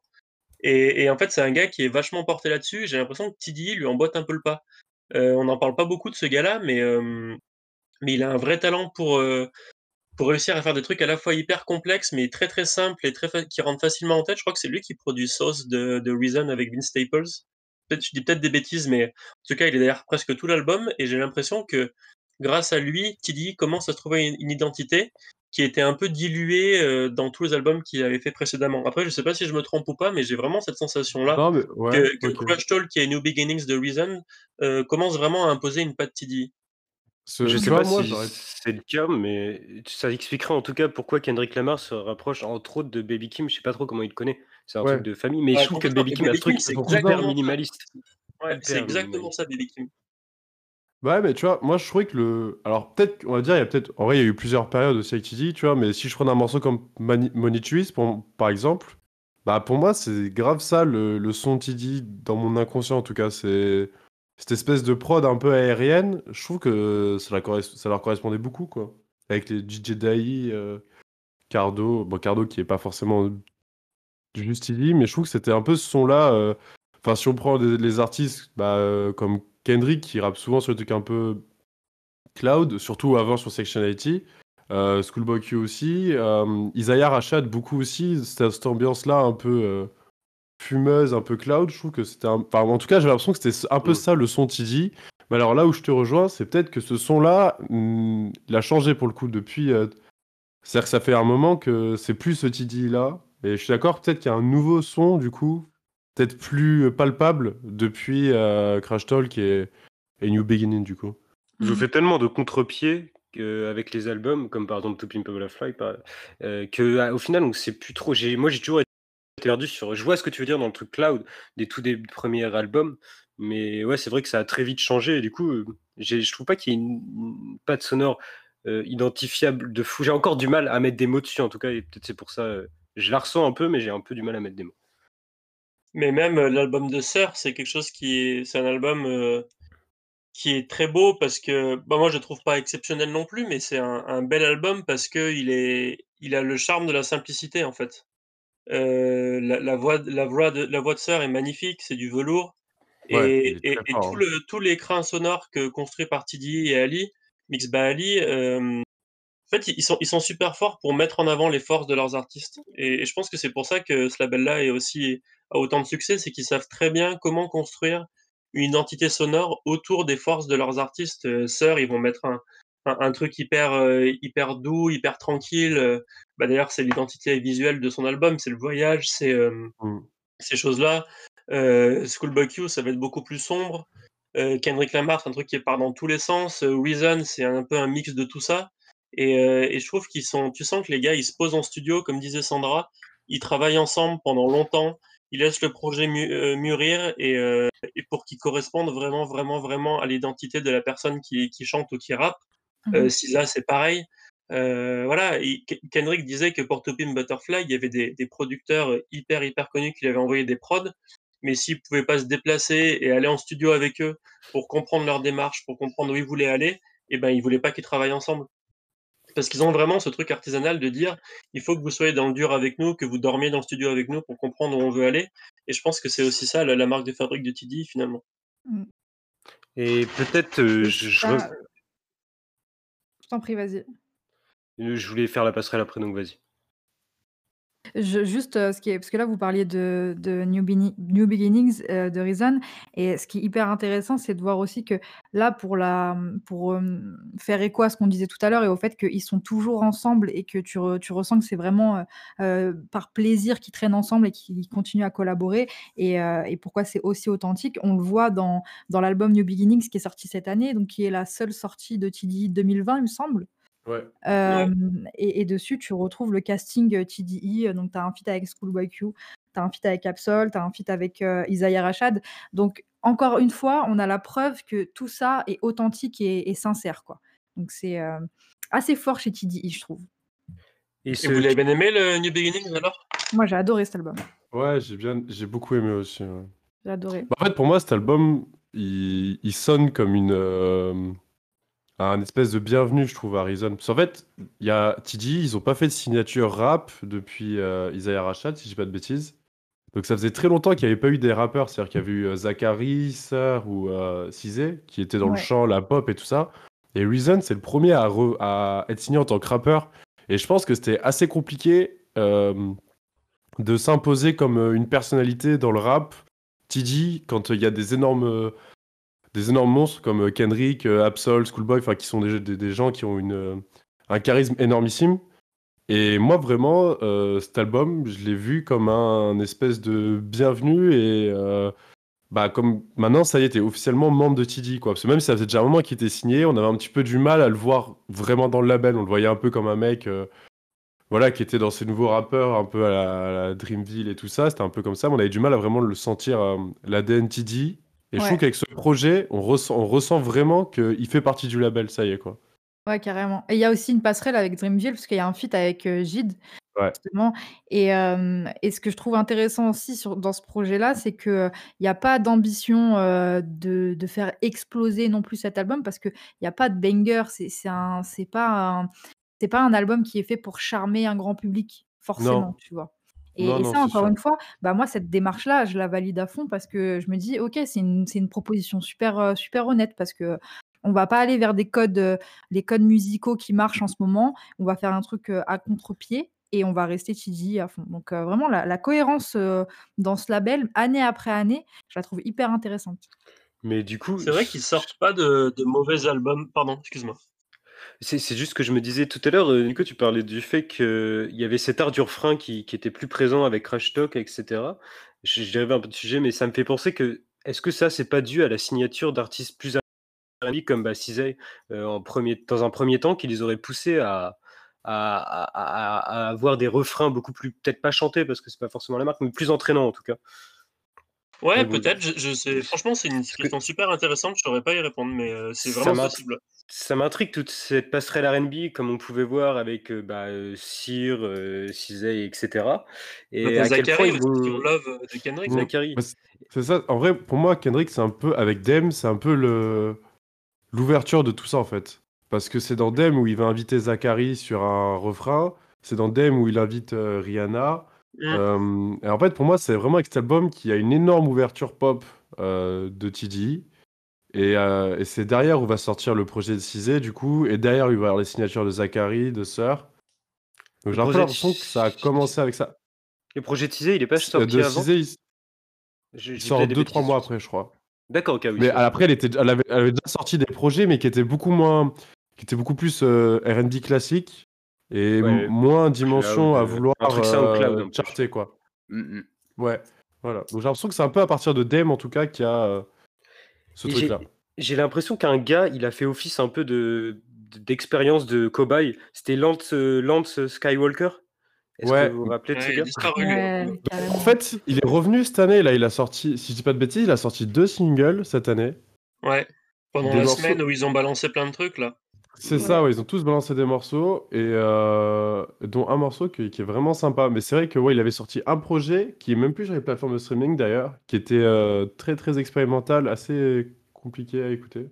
Je trouve ça très Je cloud, sais mais un pas. peu trop minimaliste et il a pas une voix folle et j'ai l'impression que c'était un peu peut-être l'erreur de signature sans parce que je trouve j'ai j'ai pas assez écouté ce gars-là pour non plus, heu, juger à mort, mais Bah, il avait il est pas très entraînant. J'ai réécouté pour le podcast, j'ai fait: «Ouais, je comprends pourquoi j'ai pas accroché, on on s'ennuie, hein» je d'accord, mais alors après pour autant, je pense pas que ce soit une erreur de signature dans le sens où je pense que TD, ils ont cette possibilité, enfin cette cette rigueur de travail et cetera, de pouvoir vraiment faire sortir le meilleur d'un artiste. C'est-à-dire que c'est pas pas parce qu'ils ont raté il a raté un 1er projet qu'ils vont pas réussir à le faire revenir, heu, 5-6 ans après avec un projet abouti et vraiment très bien réussi, quoi. Bah, c'est ce qu'ils ont fait avec Reason un peu, hein. Ouais, Heu, bah, c'est ils ont ça. sorti son 1er album, 1er projet de Reason et en fait, ils ils laissent leurs artistes, hem, mûrir dans leur Mmh. coin, ce qui leur provoque parfois un peu de ça. de frustration. On l'a vu avec SZA et Ouais. Reason et moi, ce que je trouve super intéressant dans dans ce que disait Sandra, c'est qu'effectivement sur le New Beginnings, bah, peut-être à part Pop Shit qui est quand même un un assez gros banger avec, heu, Schoolboy Q, Ouais. tu as vraiment cette démarche, comme elle disait, très sincère et et sans recherche du gros tube Ouais. Et pour moi, Reason, c'est c'est un peu un mix de de tous les artistes de TDE. Mmh. C'est Ouais. un gars qui est hyper, heu enfin ses textes sont très, très personnels, hein. Franchement, New Ouais. Beginnings, c'est une plongée dans son esprit Bah, c'est pas il est hyper mature, quoi, en fait. C'est un 1er projet, mais le mec, il a déjà 30 ans, je crois Ouais. C'est ça, il est et puis le gars, il a un côté très, très, très arrogant et audacieux qui est intéressant aussi. Heu, je veux dire sur, heu, la compilation de Dream Deal, il parlait de kidnapper, heu, son patron parce qu'il sortait pas son album. Sur Windows Cry, il parle, du fait que TDE, Ouais. le fait chier parce qu'il sort pas son album. Il est incroyable du ce il est incroyable ce son. Est-ce qu'il peut faire confiance à, à Mouss, qui est son manager parce qu'il est le fils de Top Dawg? Est-ce qu'il peut faire confiance à Dave Free, qui est le pote d'enfance de de Kendrick? Heu, Mmh. lui, c'est une pièce rapportée. Il est arrivé après TDE, après leur succès, après après Carson, après Compton, il enfin après le studio de Carson, après Compton, après Watts. Il c'est pas un gars de de TDE à la base, donc il se dit: Mmh. «Moi, je suis arrivé, c'est une famille. Est-ce que je peux m'asseoir à leur table?» et je trouve ça vachement, heu, ç ça fout des frissons quand tu l'entends cette chanson parce que tu sens que le gars, il est tiraillé entre plein de choses Ouais, et ouais. et et à la fin, quand il dit, heu: «Chut, faut que j'arrête, il y a Top Dawg ou je sais pas qui, qui est en train de pousser la porte». Ouais. Enfin, c'est fou, quoi? Et puis même Something More, heu, West Side, Slow Down, Something More, je trouve que c'est un morceau incroyable parce qu'il ouvre le projet Ah et c'est un morceau où il est hyper, heu, Mmh. hyper sincère. Il va vraiment Mmh. parler de sa vie, sans concession, sans rien et et il il est il dit dedans qu'il vient de signer chez Top Dawg et que c'est son plus gros c'est sa plus grosse victoire, Ouais. alors qu'il a pas il a encore rien sorti, mais pour lui, c'est déjà incroyable de de signer chez Top heu, que, mais qu'il était en même temps un peu perdu parce que, heu, il a peur de il a peur de pas réussir en fait, ça lui met ça lui a mis un Mmh. coup de pression et cetera et cette humilité, je la trouve, hyper, touchante en fait. Complètement et puis, même, tu sais, quand il parle de le mec il se remet en question, tu as l'impression qu'il est en train de de de faire une, une, psychothérapie devant toi, tu sais? Quand il parle, je sais plus dans quel son, je crois que c'est Slow Down, où il parle de son cousin, hem, Ouais, il disait: «Ah putain, je suis désolé d'avoir parlé de de toi dans cette chanson-là, j'ai l'impression que je l'ai fait pour gagner un peu d'argent. Heu, putain, j'ai demandé à une, une fille d'avorter, heu, je suis vraiment un Mmh. connard, j'aurais jamais dû faire ça et tout». Il à un moment, je crois qu'à un moment, il dit: «Je l'ai dit à personne, mais j'ai perdu j'ai perdu un enfant. Je Ouais, sais pas si c'était un garçon ou une fille, je le saurais jamais et et je me je me tape des filles, mais pourquoi? Juste pour me dire que je me les suis tapées? Est-ce que je suis un est-ce que je suis un connard? Est-ce que voilà?» et et du coup, je même le son, heu, Fall, je crois que c'est Fall, hein, qui Fall. parle, heu, d'à quel dans point De c'est dur pour une femme de Ah non, de c'est de de ah naviguer ouais. dans cette industrie. Je sais pas si c'est Ouais, ce ouais, ou pas. C'est ça, où le Si, 1er c'est couplet, il parle pour les femmes et le 2e pour les hommes, je crois, Ouais, c'est c'est c'est un truc qui Mmh. est qui est pas assez abordé, voire pas du tout Non, mais ça, dans dans c'est le c'est domaine de la musique et c'est c'est trop fort de faire c'est ça. vraiment un morceau incroyable parce que Mmh. Justement, c'est, heu, là, on parle vrai. Il y a c'est Mmh. c'est pas du tout tu fais pas un son comme ça en te disant: «Putain, ça ça va marcher, ça va plaire aux gens». Bah Parce ouais. qu'en plus, Mmh. c'est un sujet qui va toucher plutôt les artistes, plutôt les musiciens et les gens qui sont dans ce milieu-là, tu vois? Parce que Mmh. nous, heu, en juste en auditeur, on n'a pas trop ça en tête de savoir comment eux vivent la chose et Ouais, donc c'est dans le ça. pre dans le 1er couplet, effectivement, il parle il se positionne en tant que femme et il se dit: «Voilà, tu toi, tu veux être artiste, mais eux, ils veulent juste, heu heu, faire de toi une, une tu vois, une biatch, en gros» et et Mmh. dans le 2e couplet, il il il se dit qu'il en en tant qu'homme, il se il se dit que, voilà, faut que tu traînes avec des rappeurs connus, il faut que tu fasses ça, il faut que tu montes tes chaînes, il faut que tu montes ci et ça et heu, Mmh. encore une fois, plein d'humilité et un discours, heu, c'est un morceau, tu ressens qu'il a vraiment eu besoin de le faire parce que c'est pas un thème hyper accessible pour les gens, tu vois? C'est Ouais pour ça que moi j'ai été enfin, je sais pas vous, mais j'ai été vachement surp surpris de cet album-là. Tu tu sais que que Reason, c'est un super rappeur, il kick très bien. Heu, d'ailleurs, moi, je trouve qu'en je sais plus, c'était en 2019 ou cette année, je je perds le avec tout ce qui s'est passé cette année, j'ai l'impression que je l'ai un peu effacé. Je sais plus quand les projets sont sortis, mais la compilation Dream Deal, je sais plus quand c'était, c'était Ah, l'année dernière, c'est non? 2019, ouais. OK, bah, la sur la version Deluxe, il y a, heu, il y a Reason qui fait un son, heu, assez long. Il a le dernier couplet, je crois, sur un dernier son de l'album. Pour moi, c'est peut-être le meilleur couplet de 2019. Le gars, il sait rapper, on le savait, mais je pensais pas qu'il allait arriver avec quelque chose d'aussi personnel pour son 1er album sur TDE et c'est un peu ce que Kendrick a fait avec Good Kid. Bah, Mmh, on va c'est on va pas comparer, heu, New Beginnings et Good Kid parce que je pense qu'en termes d'impact, ce sera pas pareil, mais c'est Incomparable. vraiment la même démarche. C'est ce que Sandra disait sur le côté sincère, c'est hyper intéressant parce que tu sens que tout est guidé par ça. Après, moi, je trouve qu'avec du recul, hem, il y a peut-être aussi un un côté un peu énervant chez Reason, heu, dans la mesure où tu as l'impression que le gars, il se plaint beaucoup, tout le temps et il Mmh. se place aussi comme, l'underdog. C'est le gars, qu'on oublie tout le temps et que qui a pas assez de reconnaissance victime, et quoi. cetera. Il en parle dans Windows Cry, il en ouais, il en parle beaucoup sur, bah, notamment la compilation de Deal et en fait, des fois, tu as envie de lui dire: «Mec, c'est bon, tu sais, tu es sur TDE, c'est un des plus gros labels du rap, Ouais. es es donc c'est bon, tu l'as acquis ton statut». Mais Ouais. et du coup, il a ce côté un petit peu touchant aussi parce que c'est peut-être un peu maladroit, mais en tout cas, c'est sincère et c'est ça qui est cool. Mais encore une fois, là, on est, heu, totalement en dehors des codes du rap, heu, en général. ouais. C'est c'est qu'on n'est pas du tout dans de l'ego trip et et c'est quand même très rare, tu vois? Donc c'est c'est ce que, heu, ce que va faire Dreamville aussi, donc la Mmh. connexion entre les 2, heu, je la comprends à fond, mais Mmh. ça reste ça reste assez rare dans le marché, heu, du rap américain, quoi. Normalement, on est dans on est on est vraiment sur de l'ego trip, on est sur, heu, je montre que c'est moi le plus fort et cetera et là, on a des mecs qui sont, heu, qui qui qui ont pas peur de montrer leur, heu, leur vulnérabilité Mmh. aussi, quoi. Ouais, mais regarde, moi, je trouve ça ce que je trouve hyper intéressant, c'est que ça, c'est totalement vrai et à la fois, si tu regardes, bon, c'est plus trop le cas maintenant, voire plus du tout, mais les très grosses têtes d'affiche, heu, de, je sais pas, 2010 jusqu'à 2000, heu, 2016, c'était J. Cole et Kendrick, Mmh. heu, Ouais. de 2012 à 2016 et c'était des gars qui étaient justement pas du tout dans l'ego trip, qui qui lâchaient tout sur, disque et qui étaient un peu l'antithèse de, mmh, de ce qu'on pensait qu'un rappeur à succès était. C'était un peu l'antithèse aussi de Drake, dans le sens où, sans manquer de respect à Drake, c'est pas du tout le le sujet ici, mais c'était un gars qui avait aussi une, quoi? J'avais entendu un «ouf». Non, c'était un mec qui avait une démarche aussi, beaucoup moins, personnelle, introspective, même s'il parle beaucoup de lui dans ses chansons. Mmh. C'était beaucoup moins torturé que J. Cole et Kendrick, qui sont toujours placés comme des gars qui étaient des leaders d'opinion et cetera, jusqu'à parfois J. Cole avoir un côté un peu moralisateur qui était parfois peut-être énervant, même s'il en est sorti un peu. Mais du coup, c'est intéressant de voir que des des gens avec cette démarche-là et c'est ce que fait Reason, peuvent avoir du succès à ce niveau-là, quoi.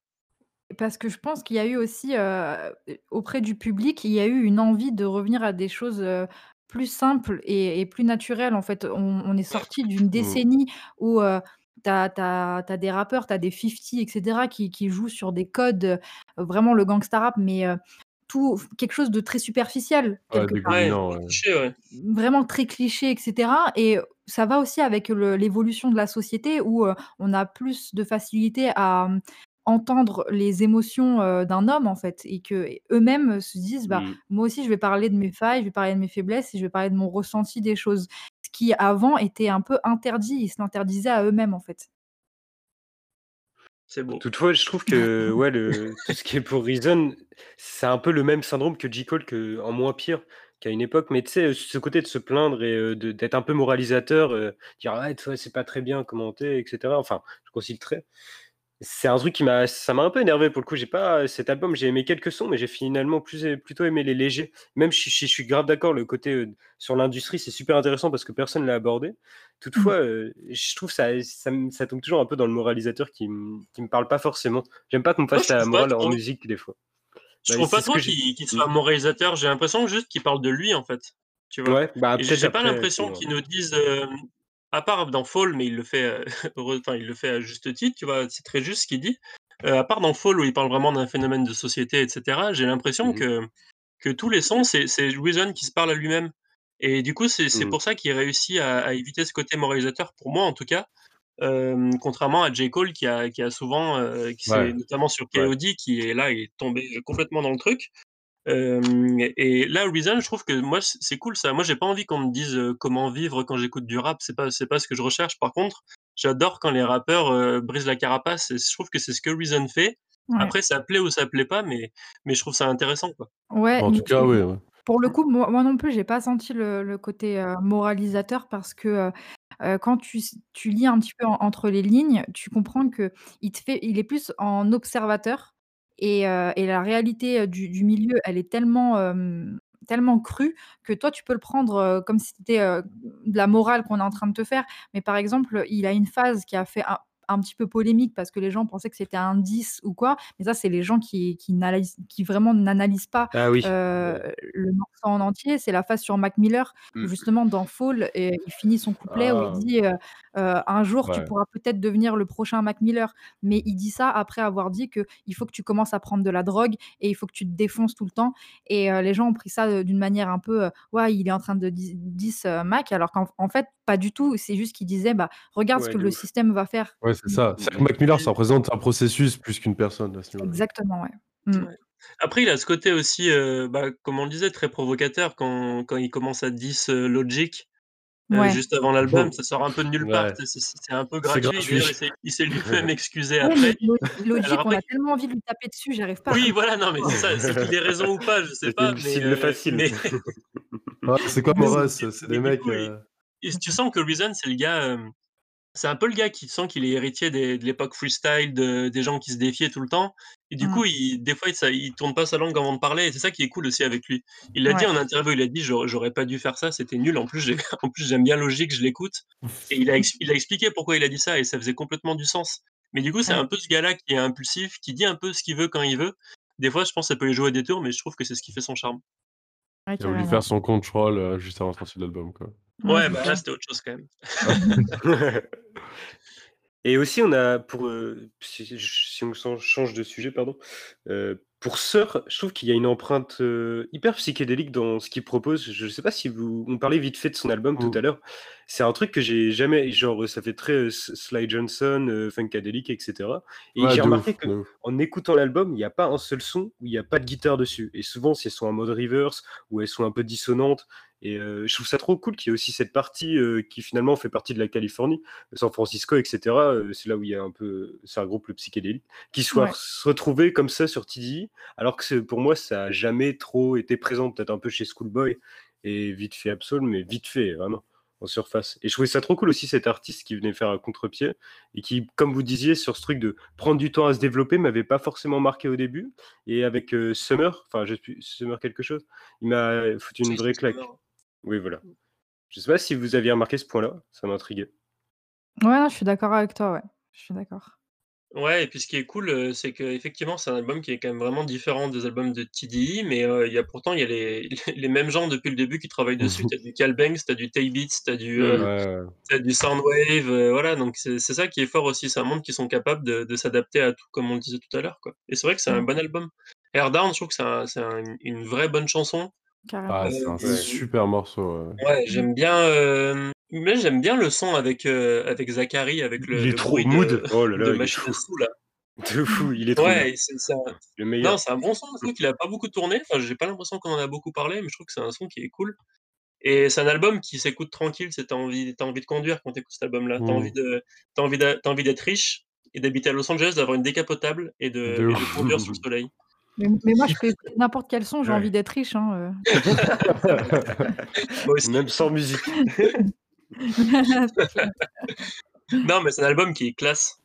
Je sais pas Ouais. expliquer. je trouve ça correspond au personnage aussi, quoi. Chasing Summer, c'est en gros le le gars qui est au coucher de soleil et qui regarde, heu, qui regarde le soleil, quoi et c'est c'est cool. C'est c'est vraiment un bel puis c'est une c'est une famille de génies un peu quand même, ça aussi, Oui, faut oui, oui, Ouais, parce que D-Smoke. c'est pas un Mmh. pas un peintre Mmh, mmh, mmh. et carrément. heu, ouais, non, ils sont forts, ils sont forts. Ouais. Non, mais l'écurie TDI est assez incroyable en termes de talent. Il y a pas, heu, il y a il y a pas de déchets, quoi. Il y a pas de signature, heu, qui arrive et qu'on se dit, heu: «Bon ça, ce sera pour, heu, un produit marketing, ça ce sera» non, il y a vraiment un une cohérence dans la dans la qualité des artistes, heu, assez folle, quoi. Moi, la la la le seul artiste que j'aime pas trop chez TDI, je pense que c'est SZA finalement. J'aime j'adore sa voix, j'aime bien sa personnalité et tout, mais je ses albums, j'y arrive pas. J'ai il y a il y a toujours un truc qui me plaît pas ses albums. Je sais pas ce que vous en pensez? Parce que c'est Non, elle a un accueil critique assez ouf et Mmh. et moi je je suis pas hyper fan. Moi j'accroche, je pense qu'elle a je trouve qu'elle a sorti un très, très bel album, mais heu, effectivement, il faut qu'elle développe un peu plus sa personnalité parce que, heu, elle est un petit peu, elle, elle reste un peu underground, je trouve. Elle a pas mais encore, je suis d'accord. Pourtant, l'album a quand même pas mal marché, je crois, aux US, hein. Ouais, gros il a il a vachement bien marché même, heu, au niveau critique et commercial, il a bien marché, mais je sais pas, moi je je trouve qu'il lui manque un truc. J'ai l'impression qu'elle a pas cette originalité-là ou cette patte, cette identité très Mmh. marquée qu'ont les autres artistes TDI. Je suis d'accord.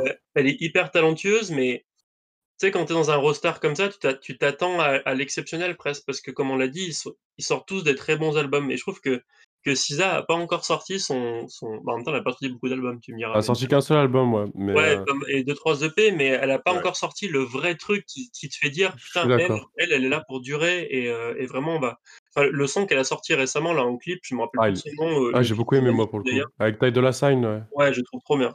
Ouais, lui, était vraiment, vraiment réussi. Et Ouais, ça, du coup, vraiment, vraiment un très bon son et j'espère qu'elle va poursuivre là-dedans. Un truc un peu très épuré, un peu minimaliste, vraiment et quand tu pour qu'elle mette sa voix en avant parce qu'elle a une voix magnifique et Mmh. hem et je trouve que qu'elle a pas encore atteint cette, heu, ce truc-là, mais bon.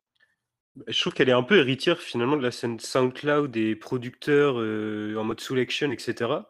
Je j'ai par exemple, je sais plus quels sont sur son album Control, c'est un ensemble de XXXYYXXX, je sais plus trop combien il y avait de de lettres, mais vous je sais plus si vous vous rappelez de ce son vaporeux hyper bizarre. C'était un producteur qui avait marché à l'époque et heu, je trouve au final c'est un peu ça, mais comme beaucoup d'artistes en fait sont allés dans cette, heu, esthétique vaporeuse, bah, elle se démarque pas trop. C'est vrai, je suis d'accord que j'ai du mal encore à mettre un une étiquette pas précise sur sa musique, heu, Mmh. une étiquette propre à elle en tout cas. Ouais, ça manque un petit peu d'identité encore. Je peux être d'accord, ouais. Zachary, par contre, il est, je trouve qu'il le c'est un peu enfin, c'est un peu frustrant parce que j'ai l'impression qu'il le développe pas trop. Enfin, il a pas sorti beaucoup de Mmh. trucs et on n'en parle pas beaucoup, mais je trouve que ce gars-là, il est il a vraiment un truc spécial, même au niveau de sa de sa gueule, de de son Ouais, attitude et tout. Tu sens qu'il y a un truc vraiment particulier. Et Mmh. il a un côté un petit peu, heu, ouais, hyper attachant et et j'ai vraiment hâte de voir ce qu'il va donner. ouais, c'est que pour l'instant, il y a juste eu un en 2019, un EP, c'est ça, ouais. Ouais et il a sorti un son aussi pendant la la semaine, où ils ont De tous toute sorti des façon, je pense qu'en 2020, heu, bah, comme beaucoup de monde, mais je pense que ça leur a vraiment retardé leur sortie et sachant que déjà, ils font peu de sorties, TDI. Parce que c'est vrai que là, quand on fait un peu le compteur, il y a quand même beaucoup d'artistes qui ont rien sorti depuis 3-4-5 ans, quoi. Ouais, ouais. Mmh. On verra bien, on verra heu, bien. On ouais, peut pas il on il peut pas risque d'y avoir une très, très grosse année 2021, je pense, pour eux. Ouais, je pense que ça va ça va envoyer. Dès dès janvier-février, à mon avis, si la situation le permet, ils vont envoyer les trucs. Parce qu'en fait, eux, ils ont envie de défendre leurs albums sur scène. Ils voient leurs albums, heu, comme disait Mmh. Sandra, comme une expérience totale. Tu as Mmh. tout qui qui doit tomber au bon moment et de la bonne manière et si les gars, ils peuvent pas, heu parce que tu regardes la tournée de Kendrick, heu, les les les tournées, viennent en complément des albums et disent d'autres Ouais, choses. Ouais, Notamment, il y a des courts métrages qui sont diffusés en arrière-plan et tout, donc si tu veux, vu qu'ils qu'ils ils conçoivent leurs albums comme des expériences, globales qui dépassent la musique, il faut que toutes les conditions soient réunies et je pense que c'est pour ça qu'ils ont rien sorti. Sauf Reason. Ouais et Et du coup, puis, ce heu, ouais. sera pour 2021, vous pensez, heu, l'album de Kendrick? Ouais, c'est sûr. Ouais, ouais. OK. Bah, ouais. Bah, s Je vais du lui coup, envoyer vu je vais lui envoyer un texto là. Je vous le Ouais, dis je vous vas-y. le dis, heu, je vous le dis. Bah, Demande. du coup, s'il y a eu s'il y a eu le single de, mmh, Cizé, elle va peut-être sortir avant, du coup? Ah franchement, on peut pas savoir, on fait on fait toujours des des spéculations avec. Ouais. Toutes les 2 semaines, tu as un truc, heu, en mode, ça y est, ils ont tourné un clip, l'album va sortir. Alors que personne peut savoir, même eux, j'ai l'impression qu'ils savent pas quand Kendrick va sortir, donc heu, c'est c'est compliqué, quoi. vrai. Absol est beaucoup présent aussi en ce moment. Mmh.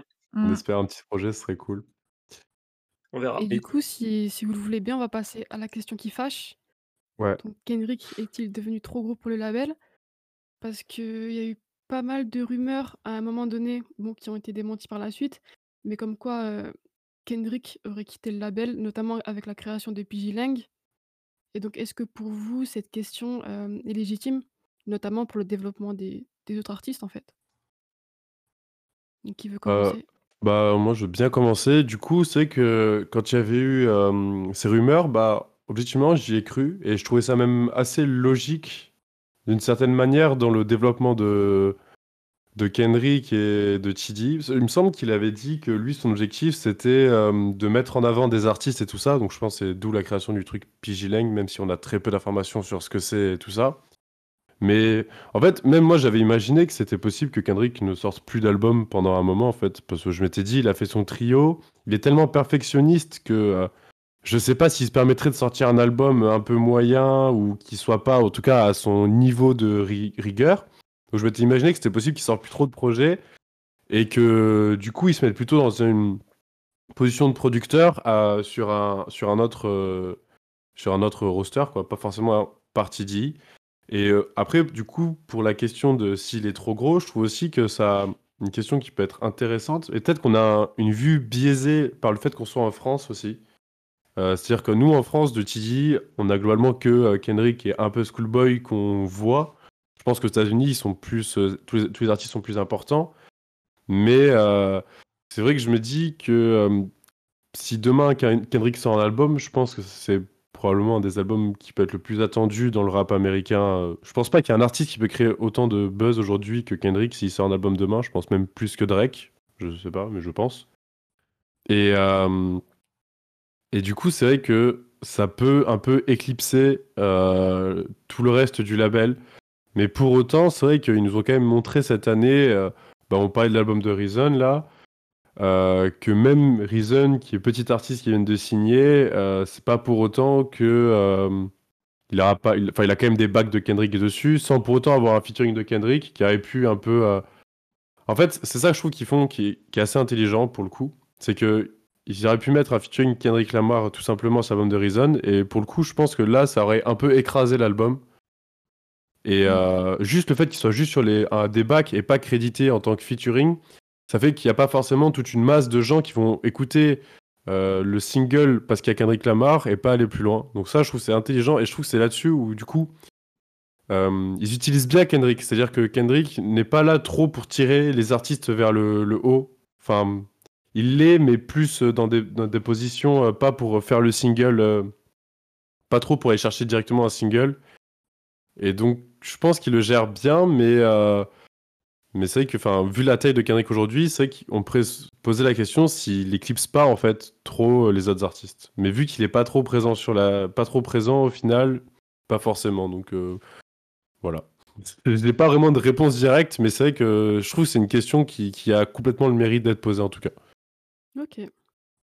Bah, pour le coup, moi, j'y ai peut-être un peu cru, à ce truc-là parce que, justement, le fait que ce soit assez énigmatique, heu, pgLang et qu'on sache pas trop, ce que c'est, ça ouvrait un peu au fantasme on pouvait croire que ça allait être un label et cetera. Sachant qu'eux l'ont présenté comme un label, mais après qu'est-ce qu'ils vont faire exactement? On n'a pas trop compris, en fait. Eux, ils se positionnent comme une plateforme créative au service des artistes Et dans dans le clip de présentation, du coup, on avait, heu, on avait Kendrick, on avait, heu, Baby Kim Et et Georgia on Smith. et Georgia Smith aussi. Donc assez intéressant et heu, assez énigmatique. Mais donc moi, je me suis dit: «Peut-être qu'éventuellement ça peut, ça peut être un nouveau projet», sachant que ça coïncide aussi avec le départ de Dave Free, heu, de TDE, qui n'est Mmh. plus président, du coup. Mais après, c'est plutôt rassurant de savoir que, que ça a été démenti et que, l'aventure continue parce que je pense que ce serait un peu dommage d'entacher la réputation de TDE sur le côté humain et le relationnel qu'ils ont entre eux, quoi. Ce serait dommage que ça se termine sur, heu, ils quittent le label parce qu'ils s'entendent plus et cetera et de toute manière, je pense que ce serait assez improbable que ça se passe comme ça. Moi, je suis partagé aussi, heu, sur cette réponse. Je dirais que, dans un sens, Kendrick est trop gros pour le label parce qu'il est devenu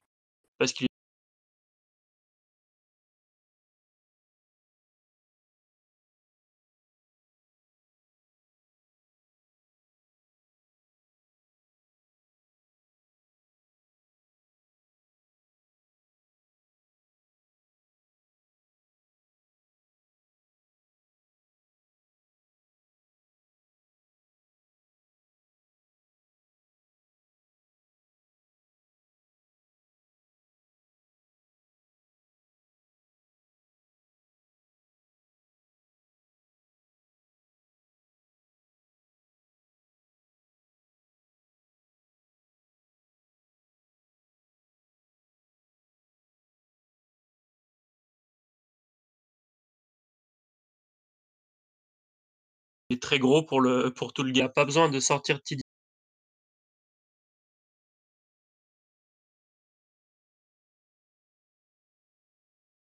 pour le faire et heu, cinéma, parce qu'on sait que coup, Dave ouais. Free, s'il a quitté TDE, c'est aussi pour se rapprocher de Hollywood et tout. Heu, Black Panther a amorcé ça et et comme disait Sandra, heu, c'est la dimension visuelle des clips, enfin, c'est des courts Ouais. métrages leur truc. Donc ils vont de plus en plus aller vers le cinéma et je pense que c'est pour ça que Dave Free est parti. Kendrick commence à jouer, on l'a vu dans dans la série Power de 50 là.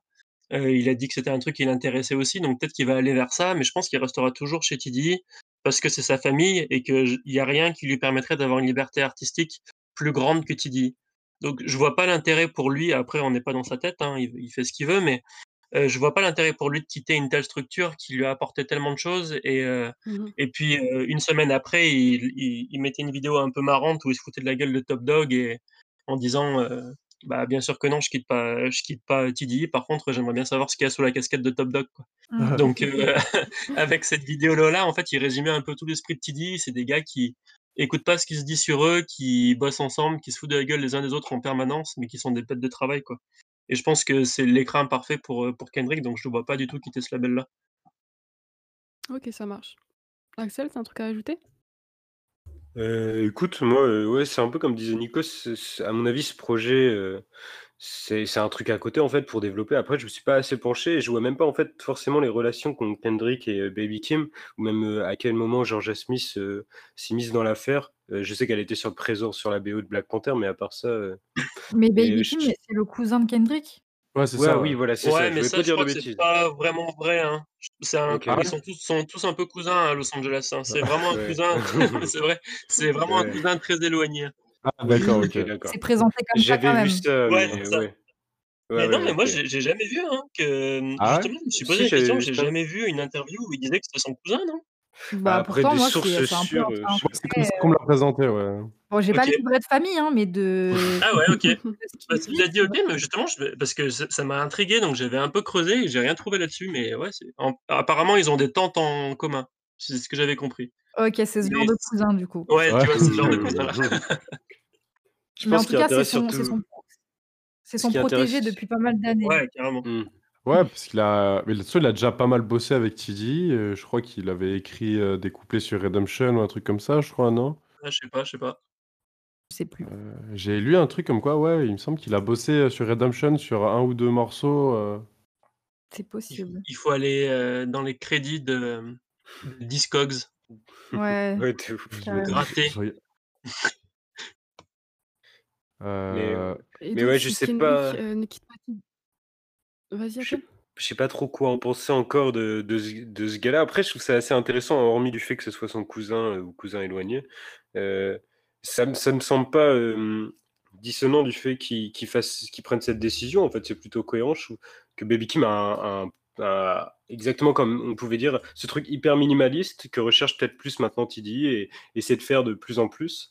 Et du coup, ça serait juste une passerelle logique vers euh, un mec qui représente le futur. Déjà, je pense que Baby Kim, il va, un moment- il a de grosses chances d'exploser, euh, même s'il a déjà Ouais, un, un petit, petit un bon succès, mais euh, il a un déjà, bon buzz déjà. ouais. son Je- dernier je- single était fou. Je vous confirme, du coup, juste pour, euh, pour l'info, il a effectivement écrit euh, deux morceaux sur Redemption. Ah, Ouais, voilà, c'est ça. Et euh, Cranky Tough. Ok. Voilà. ah ouais? Je Il avait, Ouais. fait, il avait fait un truc pour Schoolboy aussi, je crois, euh, le- pour Num Num Juice, je crois. Ah, Ouais, est-ce que je peux me permettre un truc? Je suis désolé, j'y ai pensé tout à l'heure et je voulais absolument qu'on en parle. euh, juste, ça n'a rien à voir, c'est juste un truc pour me faire plaisir, entre guillemets, donc c'est un peu égoïste.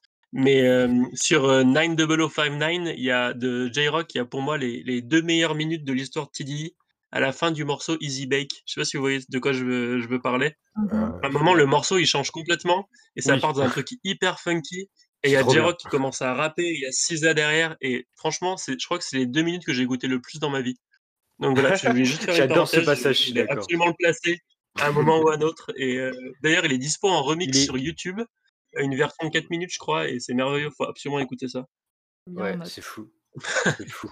Ah Il a- ouais, si, je vois. Il y a pas non, ça m'a Kendrick fait penser à ce qu'on parlait de J-Rock. Si, Si, mais sur la première ouais, partie du c'était la première Ouais, partie voilà, du c'est morceau, ouais. Oh, il est fou. D'ailleurs, ce il a, type. il est un petit peu chiant, je trouve, ce, ce morceau. Et après, bam, ça, ça part et c'est c'est fou. Grave. Il c'est pas pour rien qu'ils ont mis la deuxième partie en une seule du coup. Ouais, c'est ça. Et donc, voilà. Désolé. Ouais, je t'en prie. Pas de souci. Tu sais qu'il y avait Lance Skywalker sur deux morceaux sur le projet, je regardais là. Ouais. Pardon. Et Mais voilà, pour du faire coup- une, une sorte de rétrospective euh, bah, de ces deux podcasts, c'est une question plutôt dure à répondre, mais pour vous, qu'est-ce que Tidi a vraiment apporté dans le rap actuel en fait? Parce qu'il a clairement, comme on l'a dit plusieurs fois, réussi à réunir euh, l'ancienne et la nouvelle génération d'audi- d'auditeurs. Et quel futur vous voyez pour le label? Euh, bah moi, par exemple, si je... Déjà, si on prend un label comme Dreamville aujourd'hui, pour moi, c'est un, label qui existe par TD. C'est-à-dire, je pense, quand on voit la façon dont le label fonctionne, pour moi, il a... c'est pas quelque chose qui aurait existé sans TD, déjà. Pour l'héritage qu'il laisse un peu TD. Ouais. Euh, C'est-à-dire que même l'affiliation Ouais. avec les rappeurs, je trouve qu'elle est complètement logique. euh, Ils sont clairement dans les mêmes types de démarches. En plus jeune, du coup, c'est-à-dire que on dirait un peu un TD avec 7-8 ans qui arrive après, quoi. Donc ils, Ouais, ils vont bientôt péter là. C'est-à-dire que d'ici quelques années. carrément. Donc ça, c'est un peu pour l'héritage. Et euh, donc en fait, ça, re- ça rejoint un peu aussi le truc de, je pense qu'ils ont, ils ont un peu ramené ce truc de, euh, c'est pas grave si tu sors pas ton un album tous les 3 mois. Tu peux te permettre de sortir un album tous les 2-3 ans et être la plus grosse star du rap euh, américain. Voilà, c'est un peu pour moi les deux trucs qu'ils ont ramenés euh, Ouais, bah, au, au pour goût ma jour. part, euh, ce sera, ce sera autant euh, subjectif, mais euh, j'ai l'impression qu'ils ont ramené quelque chose de. Un, un vent de. hum, Bah, comme, comme je le disais tout le long de, de ces deux épisodes, hein, un, vent de d'authenticité, de sincérité dans la démarche. Euh, et vraiment, ils ont, pour moi, recentré un petit peu euh, la musique et le, et le rap sur euh, des choses essentielles. Et ils ont ramené une, une musicalité plus, plus organique, des thématiques plus profondes. Et ils ont poussé le rap à... En fait, ils ont élevé un petit peu euh, ce qui était le rap dans ces années-là. Ils ont contribué à ça, en tout cas. Pour moi, ils ont, ce serait un mélange de ce que vous avez dit. Ils ont, ils ont ramené une, manière de faire de, la musique et du rap. Euh, ils ont montré que le plus important, c'était d'être sincère et de le faire en famille avec des gens avec qui tu fais en qui tu as confiance. Ouais. Euh, ils ont, ça, c'est vraiment un truc euh, important et je pense que c'est, c'est aussi pour ça que tu disais que Dreamville se, se calquait un peu sur ce modèle-là. C'est un collectif qui a l'air très soudé. Mm. Euh, ils ont, et, et là, c'est pas moi qui le dis, c'est, c'est Raphaël Dacruz, le, le grand Raphaël Dacruz, comme on l'appelle. Raphaël. Raphaël Raph. Boss Dacruz, comme je l'appelle. Avec la... Normalement, je prends la voix de Rick Ross quand je dis ça, mais là, je, je vais pas faire cet affront à, à l'oral. Ah, ça été bien pour le teaser. Et euh, c'est bon, je l'ai dit, merde. Et du coup, euh, il me disait que, donc dans mon bouquin, je l'ai interviewé parce que bah, pour moi, c'est lui qui le, le meilleur en France pour parler de l'influence de, d'une, d'un son. Je trouve que c'est lui qui arrive à il est hyper fort au niveau des producteurs et tout, à à déceler leur influence et il me disait que l'influence de TDE en termes de son était pas énorme, que quelqu'un comme Drake ou quelqu'un comme Young Thug, par exemple, avait fait beaucoup plus de bébés que Kendrick ou TDE Mmh. Mmh. et je trouve que je trouve qu'il a complètement raison. Heu, par contre, heu, donc du coup, si leur héritage est pas si énorme que ça en termes de son et d'influence, par contre, comme on disait, ouais, heu, ils ont montré qu'il fallait prendre son temps pour faire des albums, que, heu, tu pouvais être, heu, être sincère dans ta musique et avoir plein de succès. Et je trouve que, mmh, cette espèce de de musique qui est très proche de ses auditeurs finalement, tout en étant très loin, enfin, mmh, je pense que chacun peut s'identifier à ce que Kendrick dit à un moment ou J-Rock quand il parle Mmh. de de solitude, de dépression ou de choses comme ça. Même s'il parle de lui, qu'il a vécu des choses qui sont hyper éloignées de nous, je pense que des des rappeurs comme ça, des textes comme ça te font réfléchir aussi toi à plein de choses, même si ton quotidien est à des milliers de kilomètres de de ce vivent eux Ouais, c'est des choses universelles, ouais. et du coup ça, je trouve que, le faire à ce niveau-là, avec ce niveau d'exposition, c'est quand même quelque chose qui a un un vrai héritage et tu le retrouves dans dans plein, plein d'artistes aujourd'hui. C'est pas du tout le la même type de musique, mais, heu, je sais pas, un gars qui a énormément de succès actuellement, je sais pas, NBA NBA Youngboy, par exemple, qui qui Ouais. pète les scores à chaque fois qu'il sort un truc. C'est une musique qui est très, très personnelle, très, très dure, très, très sombre et j'ai l'impression que TDE a un peu montré la voie à ce type de de chansons-là, de de rappeurs-là. Il y a il y a plein de rappeurs actuellement, de, mmh, des mecs comme Rod Wave, par exemple, heu, des gars qui chantonnent et tout et et qui font des une musique très, très dure, très, très triste et j'ai l'impression que l'héritage de TDE, il se retrouve un peu dans ces gens-là. Mais c'est plus dans la manière de faire que dans le son Mmh. qu'il fait.